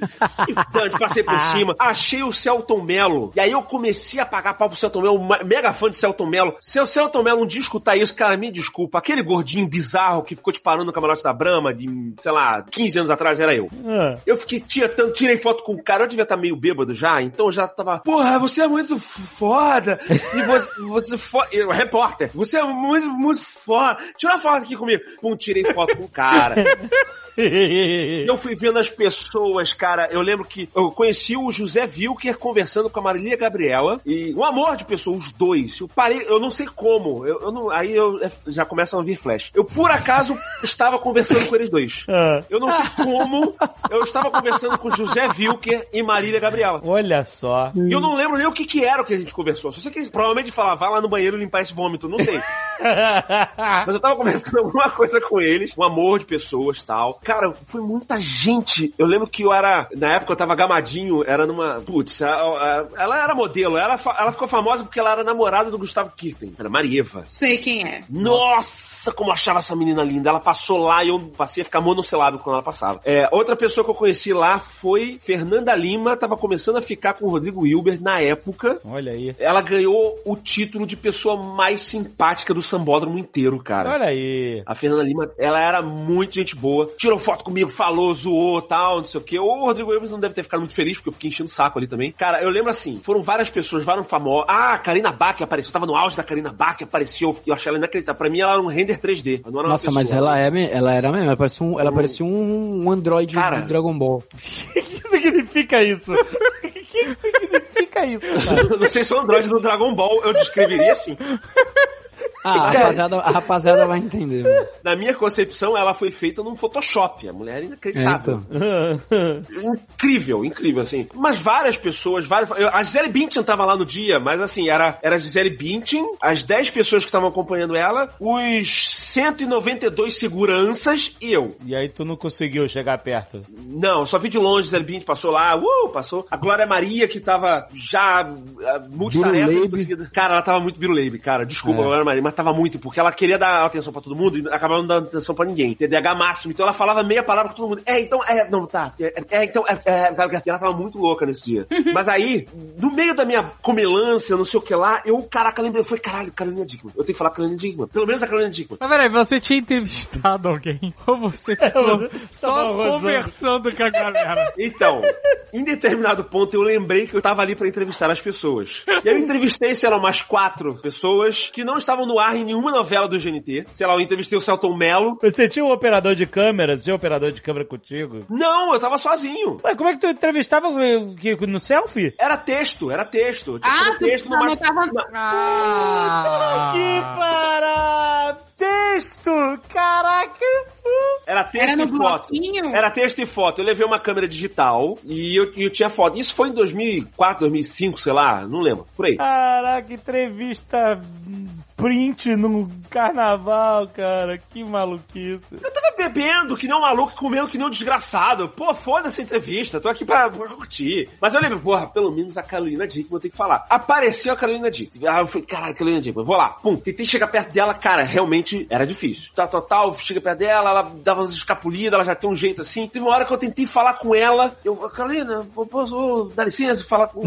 Ela deu um, só esticou o dedinho assim pra cima, tipo, calma, aí apontou pra comida assim, estou comendo. A comida nem era dela, mas ela apontou pra uma comida que tava ali, eu tô comendo, pô, pode ser depois? Meio assim, na linguagem de sinais, né? Pelo menos eu acho que eu entendi isso. E aí ela falou, eu falei, ah, tá, depois eu, eu fico aqui. E aí, cara, na minha cabeça, ela depois tinha arranjado um jeito de escapulir. É. Mas eu acho que eu tava louco demais pra lembrar disso, tá? Porque nessa eu já tava misturado no meio da galera, me abracei com atores que eu não conheço. Tem uma dançarina do Caldeirão do Hulk que eu abracei. Porra, você, seu trabalho é incrível. Eu não sabia nem o nome da mulher. Seu trabalho é incrível, não sei o que lá. Eu tava muito doido, cara. No final das contas, quando acabou a festa e eu já tava saindo, eu vi que eu não tinha pego a entrevista da Carolina Dickman. Foi quando eu colaborei para a fama dela e eu cheguei pro meu chefe, olha, fui falar com a Carolina Dickman, cara, ela é foda mesmo. Ela fugiu da entrevista, falou que não queria dar a entrevista e foi Caraca. difícil pra caraca. E infelizmente eu não consegui pegar a entrevista da Carolina Dickman porque ela foi muito jogo duro pra fazer a entrevista. Mas, ah, tudo bem, ela já é assim mesmo. É, é fácil, a fama dela é foda. Tu botou a você culpa- não mentiu, porque você tentou e ela te mandou um não. A Carolina Dickman é a zona azul pra ir beber, pro jornalista ir beber e não voltar com nada. Porque você- ele vai sempre usar isso. Ah, ela é, realmente é difícil, né? Ela é difícil, é difícil. Não, cara, eu nem sei. Ela falou que tava comendo e ia falar comigo depois. De repente ela até ia falar comigo se eu não estivesse tão bêbado arrastando a bunda no chão no camarote da Brama. se eu não vi nada dessa porra. E eu só colaborei. Carolina Dickman, me desculpa, eu colaborei pra sua fama aí de você ser antipática. Ô, Brahma, vamos proporcionar esse reencontro aí, não, eu não tenho coragem de encontrar ela sabendo disso. Mas as entrevistas ficaram maravilhosas. Eu inventei metade delas, assim, dos outros cara, que eu peguei. Cara, eu, eu acho que eu fui uma vez Só. só. nesse bagulho de camarote brama aí, mas eu também fiz igual você, eu fiquei comendo igual um. um Passa ah, vergonha, fiquei cara. passando papelão, mano. Tu inventou um monte de entrevista, não inventou da Carolina Dickman? Ficou intimidado? Honesto. Ó. Ele não inventou. Na outra, ele teve conteúdo. Ele teve conteúdo das outras. Ele conversou com um monte de gente, Ele falou cara. que inventou um monte de entrevista. Não é que ele inventou, ele não lembrava. Eu sei que eu entrevistei o cara e anotei uns guidelines. Ah, entendi. Boa experiência. Foi boa experiência de quê? Falei, não sei. Vamos lá. Ele fez a novela, tá, tá. Foi uma boa experiência a novela Sertão Baiano. Ih, nem fez a Você novela. preencheu as lacunas, ok. É, eu preenchi as lacunas das entrevistas. Ai, Da. Carolina Dickman não tinha nada pra preencher lacuna. Que dos outros, se os caras me peitassem depois, eu falava, ah, não, cara, tava no meio do barulho do carnaval, eu entendi errado. Você me desculpa. O dela não podia nem falar isso, então eu falei, cara, não posso inventar. Você podia ter escrito Carolina Dickman estava radiante no, no camarote da Brahma. Ah, mas eu falei, vários artistas marcaram presença como Carolina Dickman, Ah, e, e- ah. e Zé Wilker, Antônio, nem sei se Antônio Fagundes estava, mas, cara, foi muita gente. Parou de pedir diploma pra essa porra, por isso. o cara vai Cara. falar, ah, vários artistas e muito mais.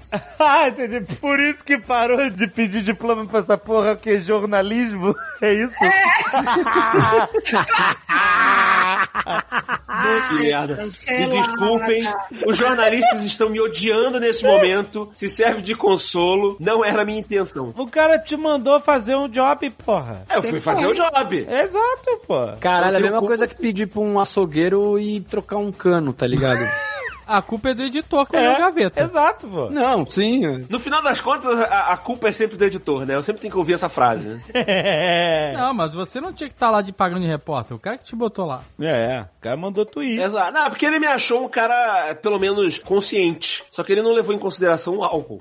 Ninguém, ninguém leva. Mas, já que mandou, né? Ninguém mandou convidar. Já que você tá lá. Tô lá, cara, foi. É. Eu comecei devagar, mas realmente no final da noite eu, eu saí de lá rolando. Por que tu não foi no ano seguinte?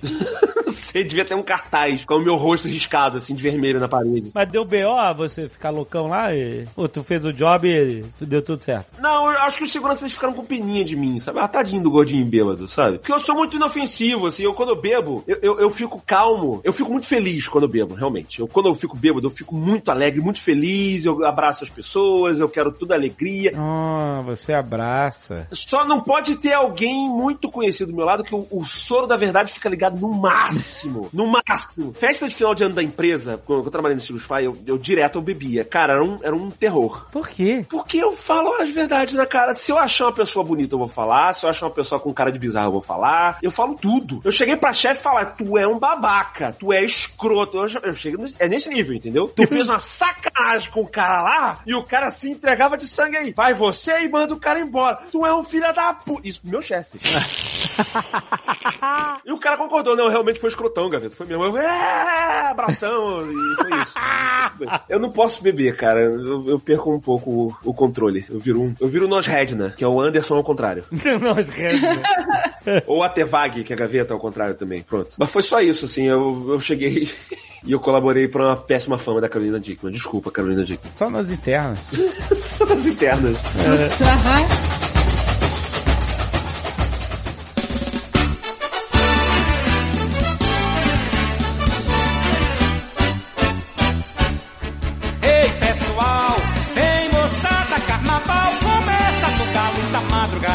Carnaval, ele também é. Eu perdi a virgindade de porre. Ah. Que até os meus 19, 18, 19, 20, sei lá, foi mais tarde, assim. Eu não bebia, eu bebi pouquíssimo, eu não gostava de cerveja, eu não queria beber. Eu falei, não, não, não vou beber, eu não quero beber, não- esse não é meu lance. Aí chegou um carnaval desse que teve uma festa de uma amiga minha lá próximo da casa dos meus pais, já tipo aquela festa de esquente, ela fazia aniversário próximo do carnaval, então já era aquela festa que o pessoal já bebia, já saía de lá pro agito. E aí eu fui pra festa, tava lá, só que essa festa eu lembro que tava rolando uma mega dor de cotovelo do meu lado. Eu era apaixonado por uma menina lá da rua, e ela apareceu com um cara lá na festa, ficando com um cara, não sei o que lá, tá, tá, e eu só olhando, né, tipo, lá no cantinho, todo triste. Aí eu falei, ah, Dani, se eu vou curtir a minha vida, aquela adolescente fazendo besteira, né? Adolescente, 20 e poucos anos. Mas enfim.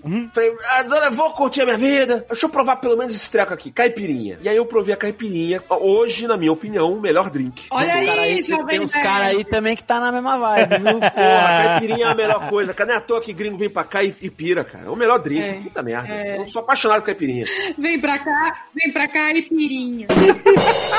Perdão. Cara, provei. Provei a primeira mesmo de limão e tal. E eu falei, porra, troço bom, rapaz, caralho. Aí os caras começaram a botar, "Não, então vai lá, gaveta. Eu falei, mó, troço bom, cara. E aí, assim, a, a partir desse ponto, a história, ela, ela se divide, assim como a gente já ouviu outras histórias aqui no Nerdcast, entre a minha versão e a versão dos outros. É. A minha versão é o seguinte, eu comecei a beber, e aí começou a aparecer a tal da batida. Também, eu nunca tinha provado batida, batida de morango, eu adoro morango. Maravilhoso. Botaram lá a batida, eu me amarro. Cara, eu lembro que eu comecei a beber e começou a ficar bom. E e na minha cabeça era muito legal fazer essa mistura da caipirinha com a batida de morango. Pô, gostoso pra cacete, comecei a beber aquilo. A dor de cotovelo começou a não ficar tão... Falei, olha que legal esse efeito etílico tá fazendo eu abafar as minhas angústias, né? E, eu consigo viver assim, sem saber da minha existência. Falei, beleza. Comecei a beber cada vez mais. Eu lembro que em determinado ponto, o cara que tava fazendo os drinks falava, "Ah, vai lá, gaveta, ali, bebe ali, pô, bebe ali do, do pote. Que ele fazia a batida pote? lá no, no, no pote, no liquidificador. Do liquidificador? Aí ele falou, cara, pega lá, pega lá do pote direto. Eu falei, pode? Ele pode? Eu falei, cara, nesse ponto, tudo Meu tava Deus. muito normal pra mim. Ah. Tudo tava muito normal. E aí eu peguei o pote liquidificador, bebi, entornei aquilo ali, eu já tava achando tudo engraçado. Já comecei a achar esquisito as pessoas me olhando em volta, meio que um. De vez em quando eu montava, tipo, uma mini plateiazinha pra mim, que ao longo dos anos eu vim saber que isso daí era normal toda vez que eu ficava bêbado. E aí eu falei, mas eu achava que eu não tava muito bêbado. E aí, cara, depois tarde, assim, já tava tarde da noite, falei, galera, chega, assim, foi legal, senti realmente a tonteira, vi como é que é, álcool, mas é isso. Vou pra casa, chega, né? Senão, sei lá, não vou, não vou chegar num limite absurdo. Fui pra casa, entrei em casa, minha mãe tava lá, ela me olhou, cara, minha mãe olhou com o olho arregalado. Eu falei, o que que foi? Ela falou, nada. Tá tudo bem? Eu falei, tá, eu vou dormir. Aí eu, eu não entendi por que que ela tava assim. Eu falei, por que ela tá me olhando assim? Estranho. Foda, vou dormir, qual o problema? Tá, tchau, tchau, boa noite, boa noite. Ela riu e eu fui dormir.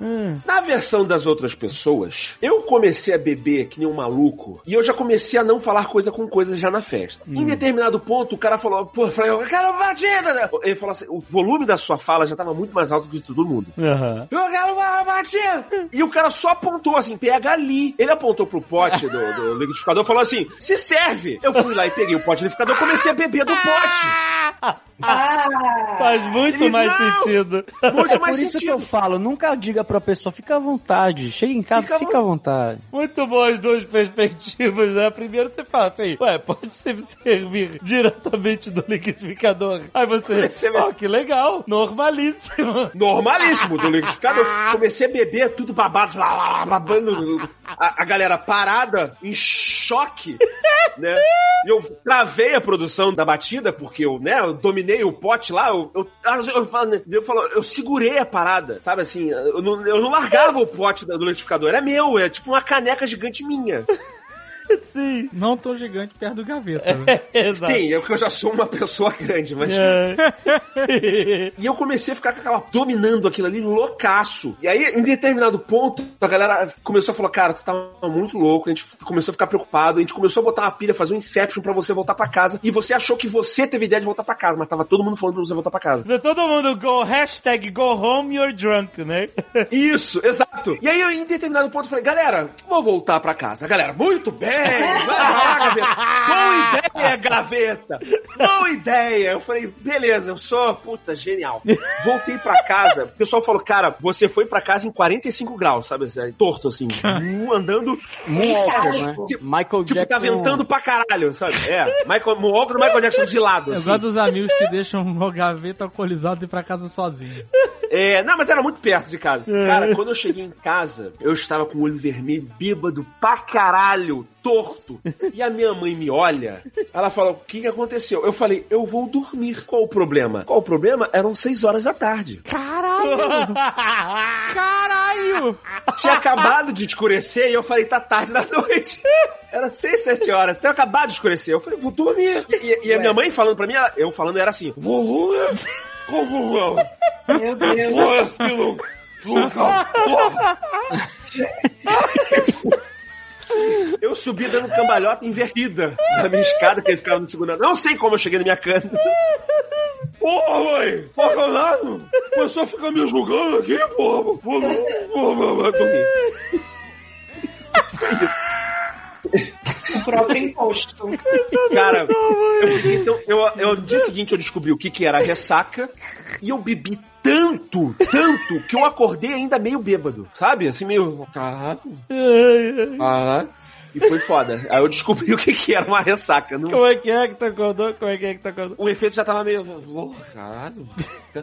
Aí minha mãe, tá tudo bem? Eu falei, tudo bem. Ela falou, putz, não tá. Eu falei, não, tá, tá, tá, tá sim, mãe. Caralho, que dor de cabeça é essa, cara? Falava meio mole, aí, mas nesse ponto eu já entendi que eu falava meio torto, sabe? Eu falei, caralho, foi meio torto, cara. Aí eu evitava de falar um pouco, daí você evita a luz do sol, você já tá meio seco, a língua de lagarto, assim. Horrível, cara, horrível. Mas assim, o carnaval me trouxe isso, assim, eu aprendi o que que era o porre. Olha só, cara. Não, aliás, você foi forjado no carnaval, né, cara? Que... Foi, foi. Mas por quê? Ah, tanto a foi- virgindade quanto a. a É, você foi é. inici... suas, todas as suas foi iniciado no carnaval. Gaveta, o iniciado no carnaval. O Gaveta sim é uma alma do carnaval. Ele é, cara. O carnaval encontra o gaveta e brilha.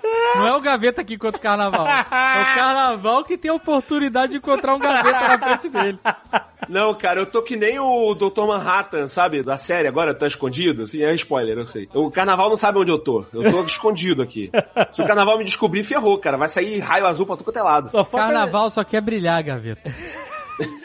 Eu gosto de carnaval. só falta dizer que o Gaveta nasceu no carnaval, tipo o Conan nasceu na batalha. No- não, eu nasci em janeiro, um mês antes. Olha Ah, só. puta. Será que eu comecei a editar no carnaval? Será? Olha Tem que fazer aí. um. ver os meus poderes vindo do carnaval? Olha pra dentro, né? Imagina, se tudo vem do carnaval. Essa força estranha. Essa força estranha que me leva, eu não sei. Eu sempre gostei de carnaval, realmente. Era a época que o cosplay era permitido, então eu gostava. Eu, eu também, cara. Eu fico feliz pra caralho. O carnaval me dá tesão. Não é no. Sem dúvida. São dias legais, sabe? Tá todo mundo feliz, ninguém tá preocupado com nada. Porra, é só beber e. Mas agora você vai ser pai e é só uma coisa que você vê pela televisão. É, cara. Hoje Ah, em dia, meu carnaval é bloquinho com os filhos. Cara, Pega, pega, pega, pega ali, ó. Pegou a mochila, pegou a mamadeira, pegou a fraldinha, pega lá não sei o que, pegou o carrinho, pega o carrinho, pega não sei o que. O Gaveta vai nesse negócio de pai aí vê o carnaval lá no longe, brilhando, chamando Gaveta. Então, vocês ainda nem então pegaram a perspectiva. É o contrário. O carnaval tá acontecendo e ele vê o gaveta lá longe. e ele só quer o gaveta de volta. Carnaval só quer brilhar. Eu fico só olhando assim um dia. Que sabe? O- que que tá acontecendo que o carnaval antes eram cinco dias, né? Aí virou pré-carnaval, bloquinho com ensaios do carnaval, carnaval. Aí o Rio de Janeiro já quer fazer 50 dias de carnaval. Mas é ano de eleição no Rio de Janeiro, né? Aí... Até que finalmente em junho o cerco vai se fechar e teremos um ano inteiro. Eu tô entendendo. De carnaval. Isso é um projeto de poder. Sim, um projeto de perdição. A gente logo se largar logo, ficar mijando É. pra cima e bebendo. É, porque depois tem o carnaval fora de época, né? Realmente. É, cara. Então o carnaval realmente tá fechando o cerco. Eu acho que essas doenças, ebola, coronavírus, sempre aparecem à véspera do carnaval. Pra mostrar como o carnaval no Brasil é superior. Se vence isso, vence qualquer coisa. A gente vence. É, a gente se blinda. Não, eles até chegam aqui, mas aí eles não sobrevivem ao calor, e o caos e a A cachaça. né? gente. Pois é, o álcool, ele tá na corrente sanguínea desinfetando de dentro pra fora. Aí a pessoa transpira e é Eu, isso. eu sou um sobrevivente do carnaval, gente. Eu posso dizer isso. Você não Sou sobrevivente. sobrevivente do Você não é um carnaval. sobrevivente, você é um nascido do carnaval. Peraí, a pessoa que nasce de janeiro, os pais fornicaram quando? Não, nove meses, não, Não, tem não como. tem. Não tem como. Tô tentando cruzar o meu destino aqui com carna... mais com carnaval, mas eu não consigo. Mas ele mais. já é bem cruzado, Gavi. Fica tranquilo, tá? Você- sua vida, ela já. A sua vida, ela já tá bem trançada com o carnaval. Não, mas eu, eu, olha, eu abandonei isso em nome da família. Hoje eu estou aí com minha esposa. Estamos aí muito bem, tá? Nada dessa putaria de descaração, tá, carnaval? Eu sei que você me quer de volta, mas quem sabe aí um dia eu vou com a minha família, a gente vai pular aí. Só aqueles bloquinhos de carnaval super tranquilos, super felizes. Eu tô assim Aquela também, vida. cara. Isso, é. E aí depois eu, que eu fiz a bariátrica então, cara, eu tô muito mais sensível aí a, a, a bebedeira. Eu não posso beber muito, então, né, vamos pegar leve. Não, não quero me envolver mais. Ah, eu posso beber, eu tô aceitando convites pra bloquinhos. Eu estou indo. Mentira, eu não tô, não. Eu sempre digo que vou e aí eu vou comentar o da Globo. Mas enfim, mais um ano, mais uma tentativa. Vamos nessa. É, eu só queria um dia ter um carnaval legal. Legal não, mas tipo, sem ser carnaval ratoeira, sabe? O quê? Lamber no chão, essas coisas. Não, porque eu, ve- eu vejo todos os meus amigos. Ah, camarote Brahma, camarote não sei o que. Pra mim, carnaval é se degladiar com gente na rua, sabe essas coisas?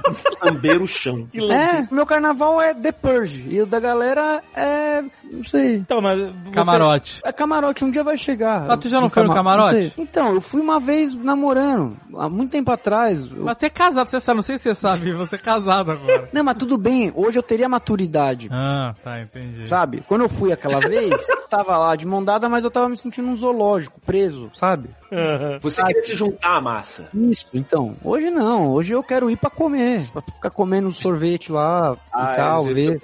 Sim, só isso. É, cara, todo mundo envelhece, é isso mesmo, faz parte. É triste, né? Só isso. Pô, aliás, vamos montar um carnaval do ano que vem. Vamos, Uma- vamos fazer um bloco nosso, Gaveta. Eu acho que vocês têm que se juntar tudo, vocês todos, Gaveta, Lier. Eu toco guitarra, cara. Ó, o bloco do Gaveta aí, a gente toca, a gente faz o, o bloco do Gaveta, a alma do carnaval. E aí, E alma do carnaval, eu toco guitarra lá, a gente faz uma isso, a gente faz uma banda. Boa, acaba aí, ó. Boa. Faz uma gostei. banda. O Guga já tá querendo fazer uma banda também aí, a gente junta Aí, todo pronto. carnaval. Qual vai ser o Aí. nome do nosso bloco? Ah, cara. Aí, cara, você que é a alma do carnaval. Você que tem que dar um, um nome. Não faço ideia. Sei lá, alguma coisa do passado, carnaval que foi, voltou. Eu proponho o nome Rue Brexit, porque vocês estão se desgarrando do carnaval e o BR tá em Brexit. Nossa, mãe. Maravilhoso. Rue, BRX. Cara, se tiver a ver comigo, vai ter que ter alguma coisa, sei lá, corta o exporto, sei lá, alguma coisa, num- uma coisa de edição aí, tá renderizando. Ah, na verdade é só saudade que fica, sabe? Os pensamentos, as lembranças boas. Saudade que fica. Caraca, vai ser o nome, é só saudade que fica. Saudade da gaveta, saudade tá guardada na gaveta, né? É só saudade que fica, ficar boiando na barraca, é só essas coisas. O governo, o Uriasa tá realmente triste, a voz do cara tá embargado, o cara tá embargado. Você é não maneiro porque ele tá com saudade da parada bizarra. Ai, que saudade de ficar boiando na barraca. É, Né, tipo- quem, quem tá perto do Lias pra dar um abraço? Leila, você acha que é geograficamente mais próximo do Lias? É, eu tô eu e o pão aqui, eu tô aqui e o pão tá jogando Dragon Ball do lado. Aqui. Ah, você tá no Eu Panamá! Ah, É o Lier, você tá no verdade. Panamá essa semana, é verdade. beijo pro pão. É, aí pão, tô te mandando um salve aí, ó. Olha Isso, aí. Leandro. Mas eu vou aproveitar o carnaval aqui por você, cara. Mentira, só com a família. O meu vai ser eu e o pão aqui no carnaval, Ó, sozinhos, olha só. largados no Panamá. Não, mas dá pra você fazer acontecer aí. Eu já recomendaria você ir numa loja já comprar uma barraquinha de camping, já procurar aquele barranquinho maroto. É, vai passar eu e o pão, abraçado. Exato, olha aí. Tá já vendo? faz aquele barranquinho, já bota o, o- o barraco. Bota na berola do canal do Panamá aí, vê os navios passar. A gente já escorrega, já cai lá, no- lá na Colômbia. Olha que maravilha. Isso. Que saudade eu tinha de você, carnaval. Uiá! Ah, pior que tem carnaval aqui. Tem? É, é bom. É bom pra caralho o carnaval aqui. Agora tá rolando agora, carnaval do Panamá? Não tem pão, viu? O pão falou que rola uns carnaval bom aqui, mano. Tem bloco? Aí. o pão falou, é reggaeton e jogar água nos outros. Esse, esse é o carnaval do Panamá. Basicamente, é, o Brasil é assim também. O que que é reggaeton? Aqui só toca o reggaeton e come frango, mano. É isso que acontece no Panamá. Eu não sei o que é reggaeton. O Jovem Nerd, a cara do Jovem Nerd de dúvida. De não entender nada que o Lias só tá falando um idioma alienígena pra ele. Você não sabe o que é reggaeton, Jovem Nerd? É aquele acererê? É isso? Que é sererê? Não, É, é, é ruge, Jovem Nerd. É, é, uma, mi- Maravilha. é uma mistura de acererê com músicas calientes. Ah, então, então, não tô longe. É umas músicas cubanas com a Anitta. É uns bagulho desse. Isso aí. É, e autotune, muito autotune. Eu já tive uma paixão de carnaval, que ficou no carnaval e eu fiquei triste depois, mano. O Lias tá muito melancólico. Tá muito, muito, cara, tá muito. É demais. Não, eu era jovem, eu era jovem na Praia Grande, lá na Praia do Forte, na Praia Grande. E aí a menina era mais velha que eu, e aí eu fiquei com ela e eu fiquei, nossa, essa menina é mó gata, mano. Aí eu fui um joguete na mão dela. E aí acabou o carnaval e, e nunca mais eu vi ela. Meu primeiro beijo foi no carnaval? Acho que foi no carnaval, meu primeiro beijo. É isso aí. Aí, jovem Quem falou que não ia tirar nada daí, mano? Foi em Arraial do Cabo, né? É, isso aí. Eu não sabia nada. Eu tava naquele, oh meu Deus, é agora isso, this is happening. It's happening, it's happening. e aí eu beijei tudo errado, né? Foi péssimo. E aí, Você sabe, mano. porque depois eu descobri que eu tomei um pé na bunda, eu descobri que foi péssimo. E aí. Foi por causa do O que beijo? aconteceu já? Eu, eu me apaixonei, é claro, no primeiro beijo. Puta, é, this is it. Gente, essa é a pessoa. É, nós é, fomos feitos um pro outro. A gente se beijou, não é? E aí, aí ficou naquele negócio de voltei pro Rio, né? E ficou, mandamos cartinhas um pro outro, cartinha com fotos, não tinha, não tinha internet, tu manda carta. Já cartinha troquei com- carta também. então, manda carta com É. foto, tarará. Eu consegui voltar pra Arraial do Cabo, tipo, um mês depois. E aí, quando eu cheguei em Arraial do Cabo, um mês depois, que a casa era de um primo de um amigo meu. Não era de um amigo meu. Meu amigo falou, vambora lá pra casa do meu primo. Aí foi todo mundo pra casa. Nossa. Aí você teve que fazer uma política, né? Só pra ver a mina de novo. Exatamente. Porque a gente foi jogar assim, ó, vai ser o carnaval do RPG em Arraial do Cabo. E a gente foi, legitimamente, nós jogamos RPG. Foi maneiríssimo. Só que a gente, mas no meio do RPG teve esse breakthrough, esse uau! Uau! As pessoas fazem isso! Que coisa incrível! Que incrível, legal mesmo, mano. Caraca! Isso é muito mais maneiro que RPG. Aí beleza, aí voltamos, né? E eu falei assim, puta, não, é casa do primo do meu amigo. E aí eu, eu liguei meu amigo, pô, me dá o telefone do teu primo aí, tem que conseguir ir lá. E eu fiquei nesse negócio de 40 dias lá de, de negociações e eu entrão mesmo e mandando cartinha, vou aí, tereréu. Ela era de lá, Jovem Nerd? Era de lá. E aí, quando eu consegui ir, eu fui eu e o primo do meu amigo. A gente, sabe, eu fui meio que no, de entrão mesmo. Eu, I gotta have this. Eu, eu preciso mais disso. E aí, quando eu cheguei lá, ela não quis me ver. Caralho, velho. E aí, cara, foi um fim de semana prolongado de choradeira na beliche. Eu chorei muito, cara. Eu chorei, foi o... Caralho, que ducha, hein, mano. Foi, cara. Caraca. Foi a vida. Mulher se sentindo solidário na, no, no deprê do carnaval. Poxa, cara, tamo junto. Nossa, mas que ducha. Imagina, você chega lá, faz mó corre, movimenta mó galera, né? Porque não era só ele, né? Foi o primo, É. o primo do amigo, o amigo do É. primo do vizinho. E ela tinha falado, beleza, chega aí. Só que ela deve ter achado, "Pff, nunca esse cara vai chegar aqui. Eu cheguei lá, e aí, tum. E ela tava certa, eu era uma péssima, beijava mal. era um moleque que veio aí do Rio, um, bosta. sai fora, sai daqui. Viu, Leila? Viu como é que acontece? Ele nunca vai vir até aqui. Pum, olha aí, como é que acontece? Corte seco, Jovem Nerd lá. Chorando na beliche. É, as intenções se desencontram no carnaval. Mas aí vocês jogaram RPG depois, ficou suave, né? Não, porque o primo do amigo não jogava RPG. Eu fiquei só chorando mesmo. Ele só ficou chorando, só isso, em posição Só. fetal. Exatamente. Só isso. E eles falando, não, tudo bem, vai dar tudo certo. Eu falei assim, não, mas, tipo, na minha cabeça era assim, era, mas era isso, eu encontrei o amor. O primeiro beijo. É, é só isso. Era só o primeiro beijo. Coisa de. Ah, De normal. adolescente. Primeiro beijo, primeiro. tudo primeiro vira decepção depois. O Liepson tá demais. Essa, eu li essa. Criança melancólico. É porque eu tô lembrando das glórias de carnaval e aí. aí Não, ó, vamos lembrar das derrotas. Eu tenho derrota também, cara. Eu, porque você que mora no Rio de Janeiro, a gente tem tinha, pelo menos, essa péssima mania de ir pra região dos lagos. Isso, todo carioca faz essa merda. Carioca ia pra região dos lagos. Pra... O carnaval no Rio é no Rio. É, antigamente era assim, agora voltou a ser no Rio. É, pois é. O carnaval eram quatro dias, dois dias no trânsito. Você curtia dois dias de carnaval, dois dias no trânsito. Era basicamente isso daí. E, cara, eu lembro que minha, minha ex-namorada, a gente foi pra Rio das Ostras, que é longe, Oh. pra Cocô. E a gente foi, pegou todo aquele trânsito, toda a parada. E eu lembro que, assim, eu já tinha sido assaltado. Já tinham quebrado o vidro do meu carro pra roubar o rádio. E falaram que tava tendo muito assalto em Rio das Ostras. Cara, eu falei, não, mas a gente não vai ficar, vai viajar no silêncio. Eu comprei o rádio mais bosta que tu pode imaginar. Um rádio horroroso. Era tipo toca-fita, mas era muito ruim, não tinha CD. Então eu levava o meu Discman e eu plugava o Discman no, no, no, no rádio Aham. pra tocar as Não músicas. acontecer nada. Entendeu? Eu falei, não vai acontecer nada. O cara não vai, o cara vai ficar com pena de mim na hora que eu ver o rádio cacareco que eu botei aqui. Botei no meu carro, fomos pra Rio das Ostras, longe pra cacete. Fomos lá, curtimos o carnaval, é, não sei o que, vamos pro centro. No primeiro dia, fui pro centro, deixamos o carro ali, fui lá. Voltei, o que que acontece? Tá. Tomado. Porra do meu vidro quebrado, estourado,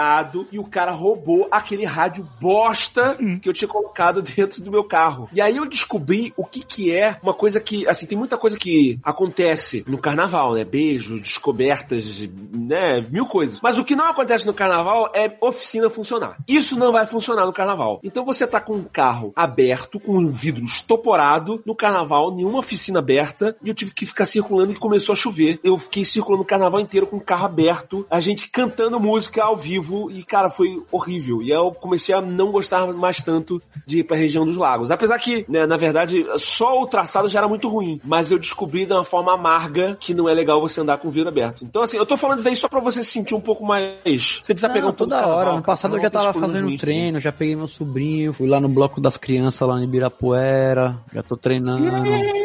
Já entrou no grupo dos carnavalescos anônimos. É, fui lá no monobloco das crianças, aí já vi como Olha é esse que pesar na voz do Lisa. É. É, mano, é, a vida é foda, mano. É um ciclo, né? É um ciclo, É um porque você ciclo. engravida no carnaval e aí no outro carnaval você tá levando o seu filho pra esse caminho. E aí eu... Que lindo! Meu filho... É lindo. É, meu filho nasce em junho, acho que até ano que... No próximo carnaval já dá pra levar ele já, pra, pra pular. Peraí, os filhos do carnaval nascem em que mês? Ai, gente, eu sou de humanas, peraí. Março, abril, maio, junho, julho, agosto, setembro, outubro, novembro. Ah, não, tá, tudo bem. Nasce em novembro. Não, aí passa um aninho, né, que ele precisa tomar leite. Aí o pai e a mãe começam a levar em carnaval e vai empurrando a criança pra essa vida. Não, eu já tava começando, eu que já tenho tanta coisa no carnaval, tava vendo se minha filha nasceu, é filha de carnaval. Mas. Inclusive, a campanha maravilhosa que tá tendo aí de abstinência gerou um nome de bloco incrível. Vocês estão sabendo da campanha de abstinência sexual? Não, bloco mineiro chama Quem Deu, Deu. Quem não deu, não dá mares. Caralho! Eu achei maravilhoso. Quando vocês eram moleques, vocês tinham esses bagulho de. Muitos carnavais eu ia pra Praia Grande, né? Que minha avó tinha casa lá. Inclusive foi quando eu me apaixonei por essa loira que destruiu meu coração. Meu Deus. Cara, mano, saiu uns pau com a polícia, cabuloso, mano. Que a rapaziada, tipo, tinha ciclovia na praia. Mano, ficava uma, uma molecada desgraçada, assim, escondida atrás dos bancos, com aqueles spray de espuma, tá ligado? É. Sabe esses sprayzinhos de espuma? De... Hum. Galera passava de bicicleta. Mano, os moleques saíam de trás do banco e pirrava spray de espuma na cara das pessoas de bicicleta, assim. Pra roubar a bicicleta? Não, pra dar risada, mano. Carnaval, só pra tirar onda, mano. Prende, A pessoa cai e ri, né? Mano, era, era guerra de spray. E aí, mas aí acontecia de o nego caía, ia bater em criança, e aí, aí o pai da criança entrava no meio. Aí rolava aquela desinteligência da porra. E normal, né? Não, mas Normal. na, falando, cara? na cidade de vocês não tinha essas brincadeiras de jogar espuma de espuminha na boca das pessoas? Então, espuma não. Na- Assim, Não, na boca não. Tem o mela-mela lá que é. Não, na é cara. Farinha, Pra ovo, zoar mesmo. Farinha, ovo e uma, é. cara, eu, eu sou velho. Eu acho que eu sou mais velho que vocês, né? Eu tenho 41. Então aqui era muito comum ter o bate-bola, né? Caraca, o bate-bola. Eu nunca entendi O bate-bola é a barbárie. O Rio de Janeiro tinha muito. E bate-bola era, era invasão, invasão viking. Era isso. Não, mas o baixo Caras bola disfarçados. É isso, uma cara- máscara. Máscara, macacão. É. E vinham com aquelas bolas de, de plástico Era rígida.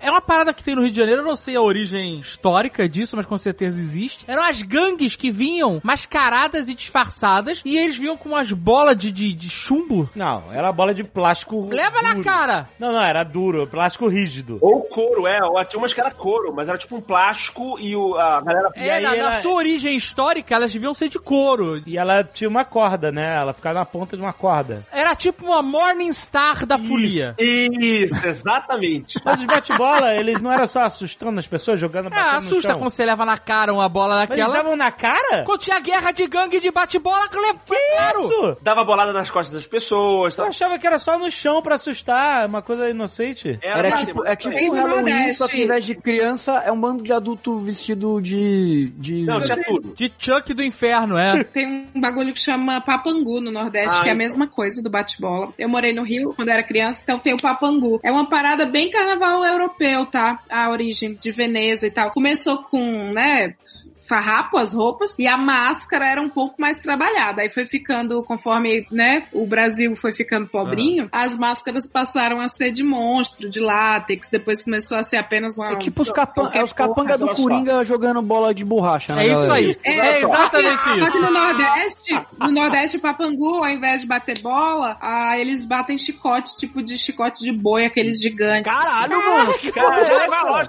Vamos logo, É, cara. domina, é dominatrix batendo nas pessoas no carnaval? E eles, não sei, no Rio de Janeiro eles invadem propriedade, no Nordeste eles Meu invadem. Deus do céu. Invadem! Não, mais ou menos. É The Purge mesmo. Não, é, é depois, é muito louco porque assim, as pessoas vão muito da confiança, porque ninguém sabe quem tá por dentro da roupa do papangu. Então, geralmente tem menino, menino bom, menino ruim. Tem gente, só que é muito louco que eu nunca Pô. vi assalto com papangu. É o dia do expurgo que as pessoas mas não fazem nada, eles realmente saem pra brincar, aí entram, aí é, geralmente as casas deixam, isso é bem de interior, tá? Deixam um bolo, pão com manteiga, café, aí eles vão, eles não emitem som nenhum. Então você nunca Caralho, sabe. bizarro. Você nunca sabe quem eles são, é muito legal. Ah, deve ser legal demais mesmo. Tem um bagulho da cultura cearense que é nos reisados, que tem papangu também, alguns invadem. Eles vão cantando música de madrugada para antes Ah. de entrar nas casas. Aí a música, a música é assim, ó. É Senhor dono da casa, abra a porta, acenda a luz para ver os três reis magos. Isso é com reisado. Fazendo o sinal da cruz. Aí se você não abre a porta, ele não entra. Eles cantam assim: essa casa cheira gás. Quem mora nela é o Satanás. Meu Deus! Aí eles vão embora? Sim, vou embora, não. embora. Não, Não, Halloween? estão com fogo na casa e vão embora. Cara, é pesadíssimo. Eu dormia no escuro, a gente dormia na rede, eu ficava ouvindo isso, eu ficava assim, caralho. Mas o bate-bola é pra assustar. Aqui no Rio, você tem duas classes. Você tem o bate-bola organizado e você tem os mercenários dissidentes, os Boba Fett da vida aí. Né, Eu era um dos dissidentes. Eu fui um bate-bola. Você foi o bate-bola! O quê? Eu fui. Você não conhece as pessoas. Gaveta. O carnaval o carnaval nasceu de dentro de você. Caralho, cara. Ele é o carnaval, ele é o carnaval. Cara, todo ele é o mundo- carnaval. O Gaveta é o Essa cara- cicatriz que o Gaveta tem na testa não é acidente ou. ou- não, não. Calma aí. É o nascimento do carnaval. saiu. Saiu dessa cicatriz o carnaval. Exatamente. O cara O com Gaveta, ele sempre existiu. Eu am- E o carnaval veio do Gaveta. É o Brazilian Gods, cara. América, é, Brazilian Gods, eu sou o carnaval. Caraca. Exato, esse é o seu poder. E quando os caras estiverem louvando o carnaval, você tá aí, cara. Eu, Gaveta. Esplendoroso. É por isso que eu não posso sair do Rio de Janeiro. Aqui tá a minha força, entendeu? No máximo Veneza e não vai ser a mesma coisa. Vou ficar meio estranho, vou ficar meio churriado lá.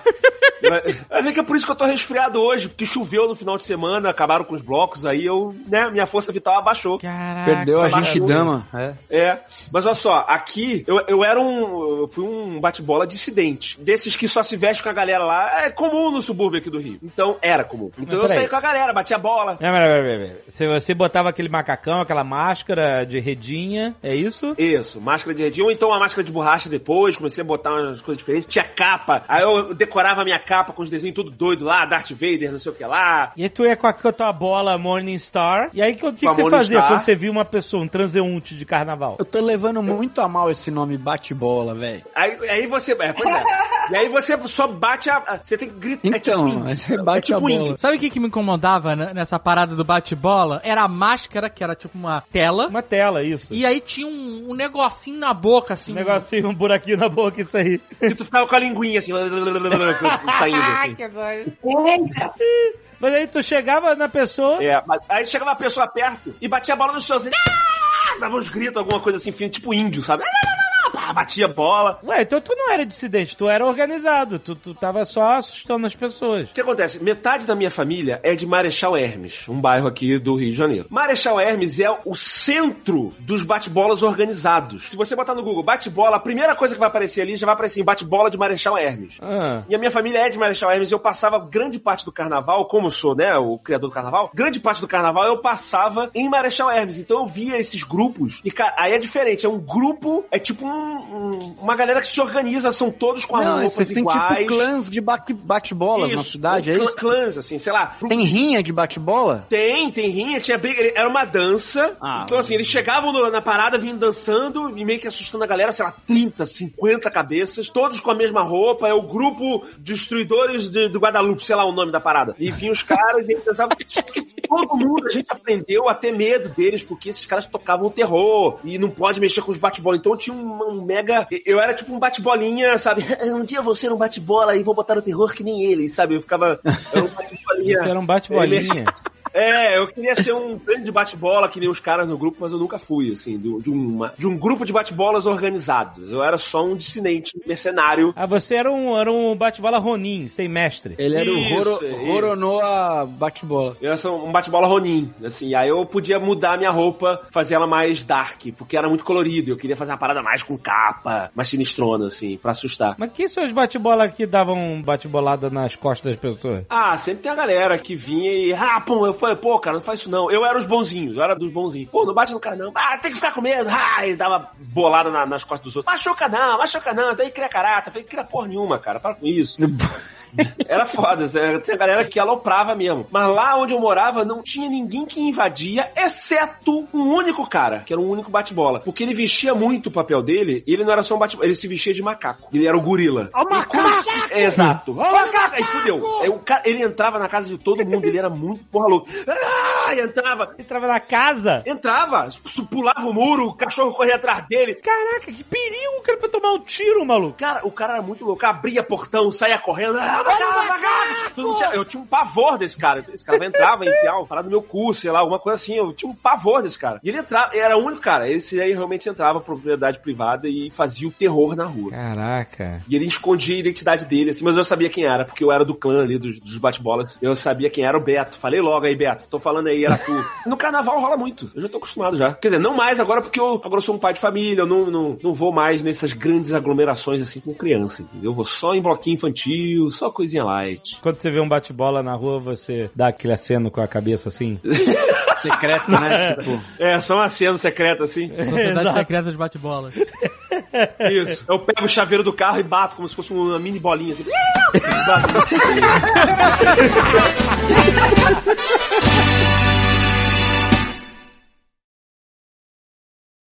Este Nerdcast foi editado por Radiofobia, podcast e multimídia.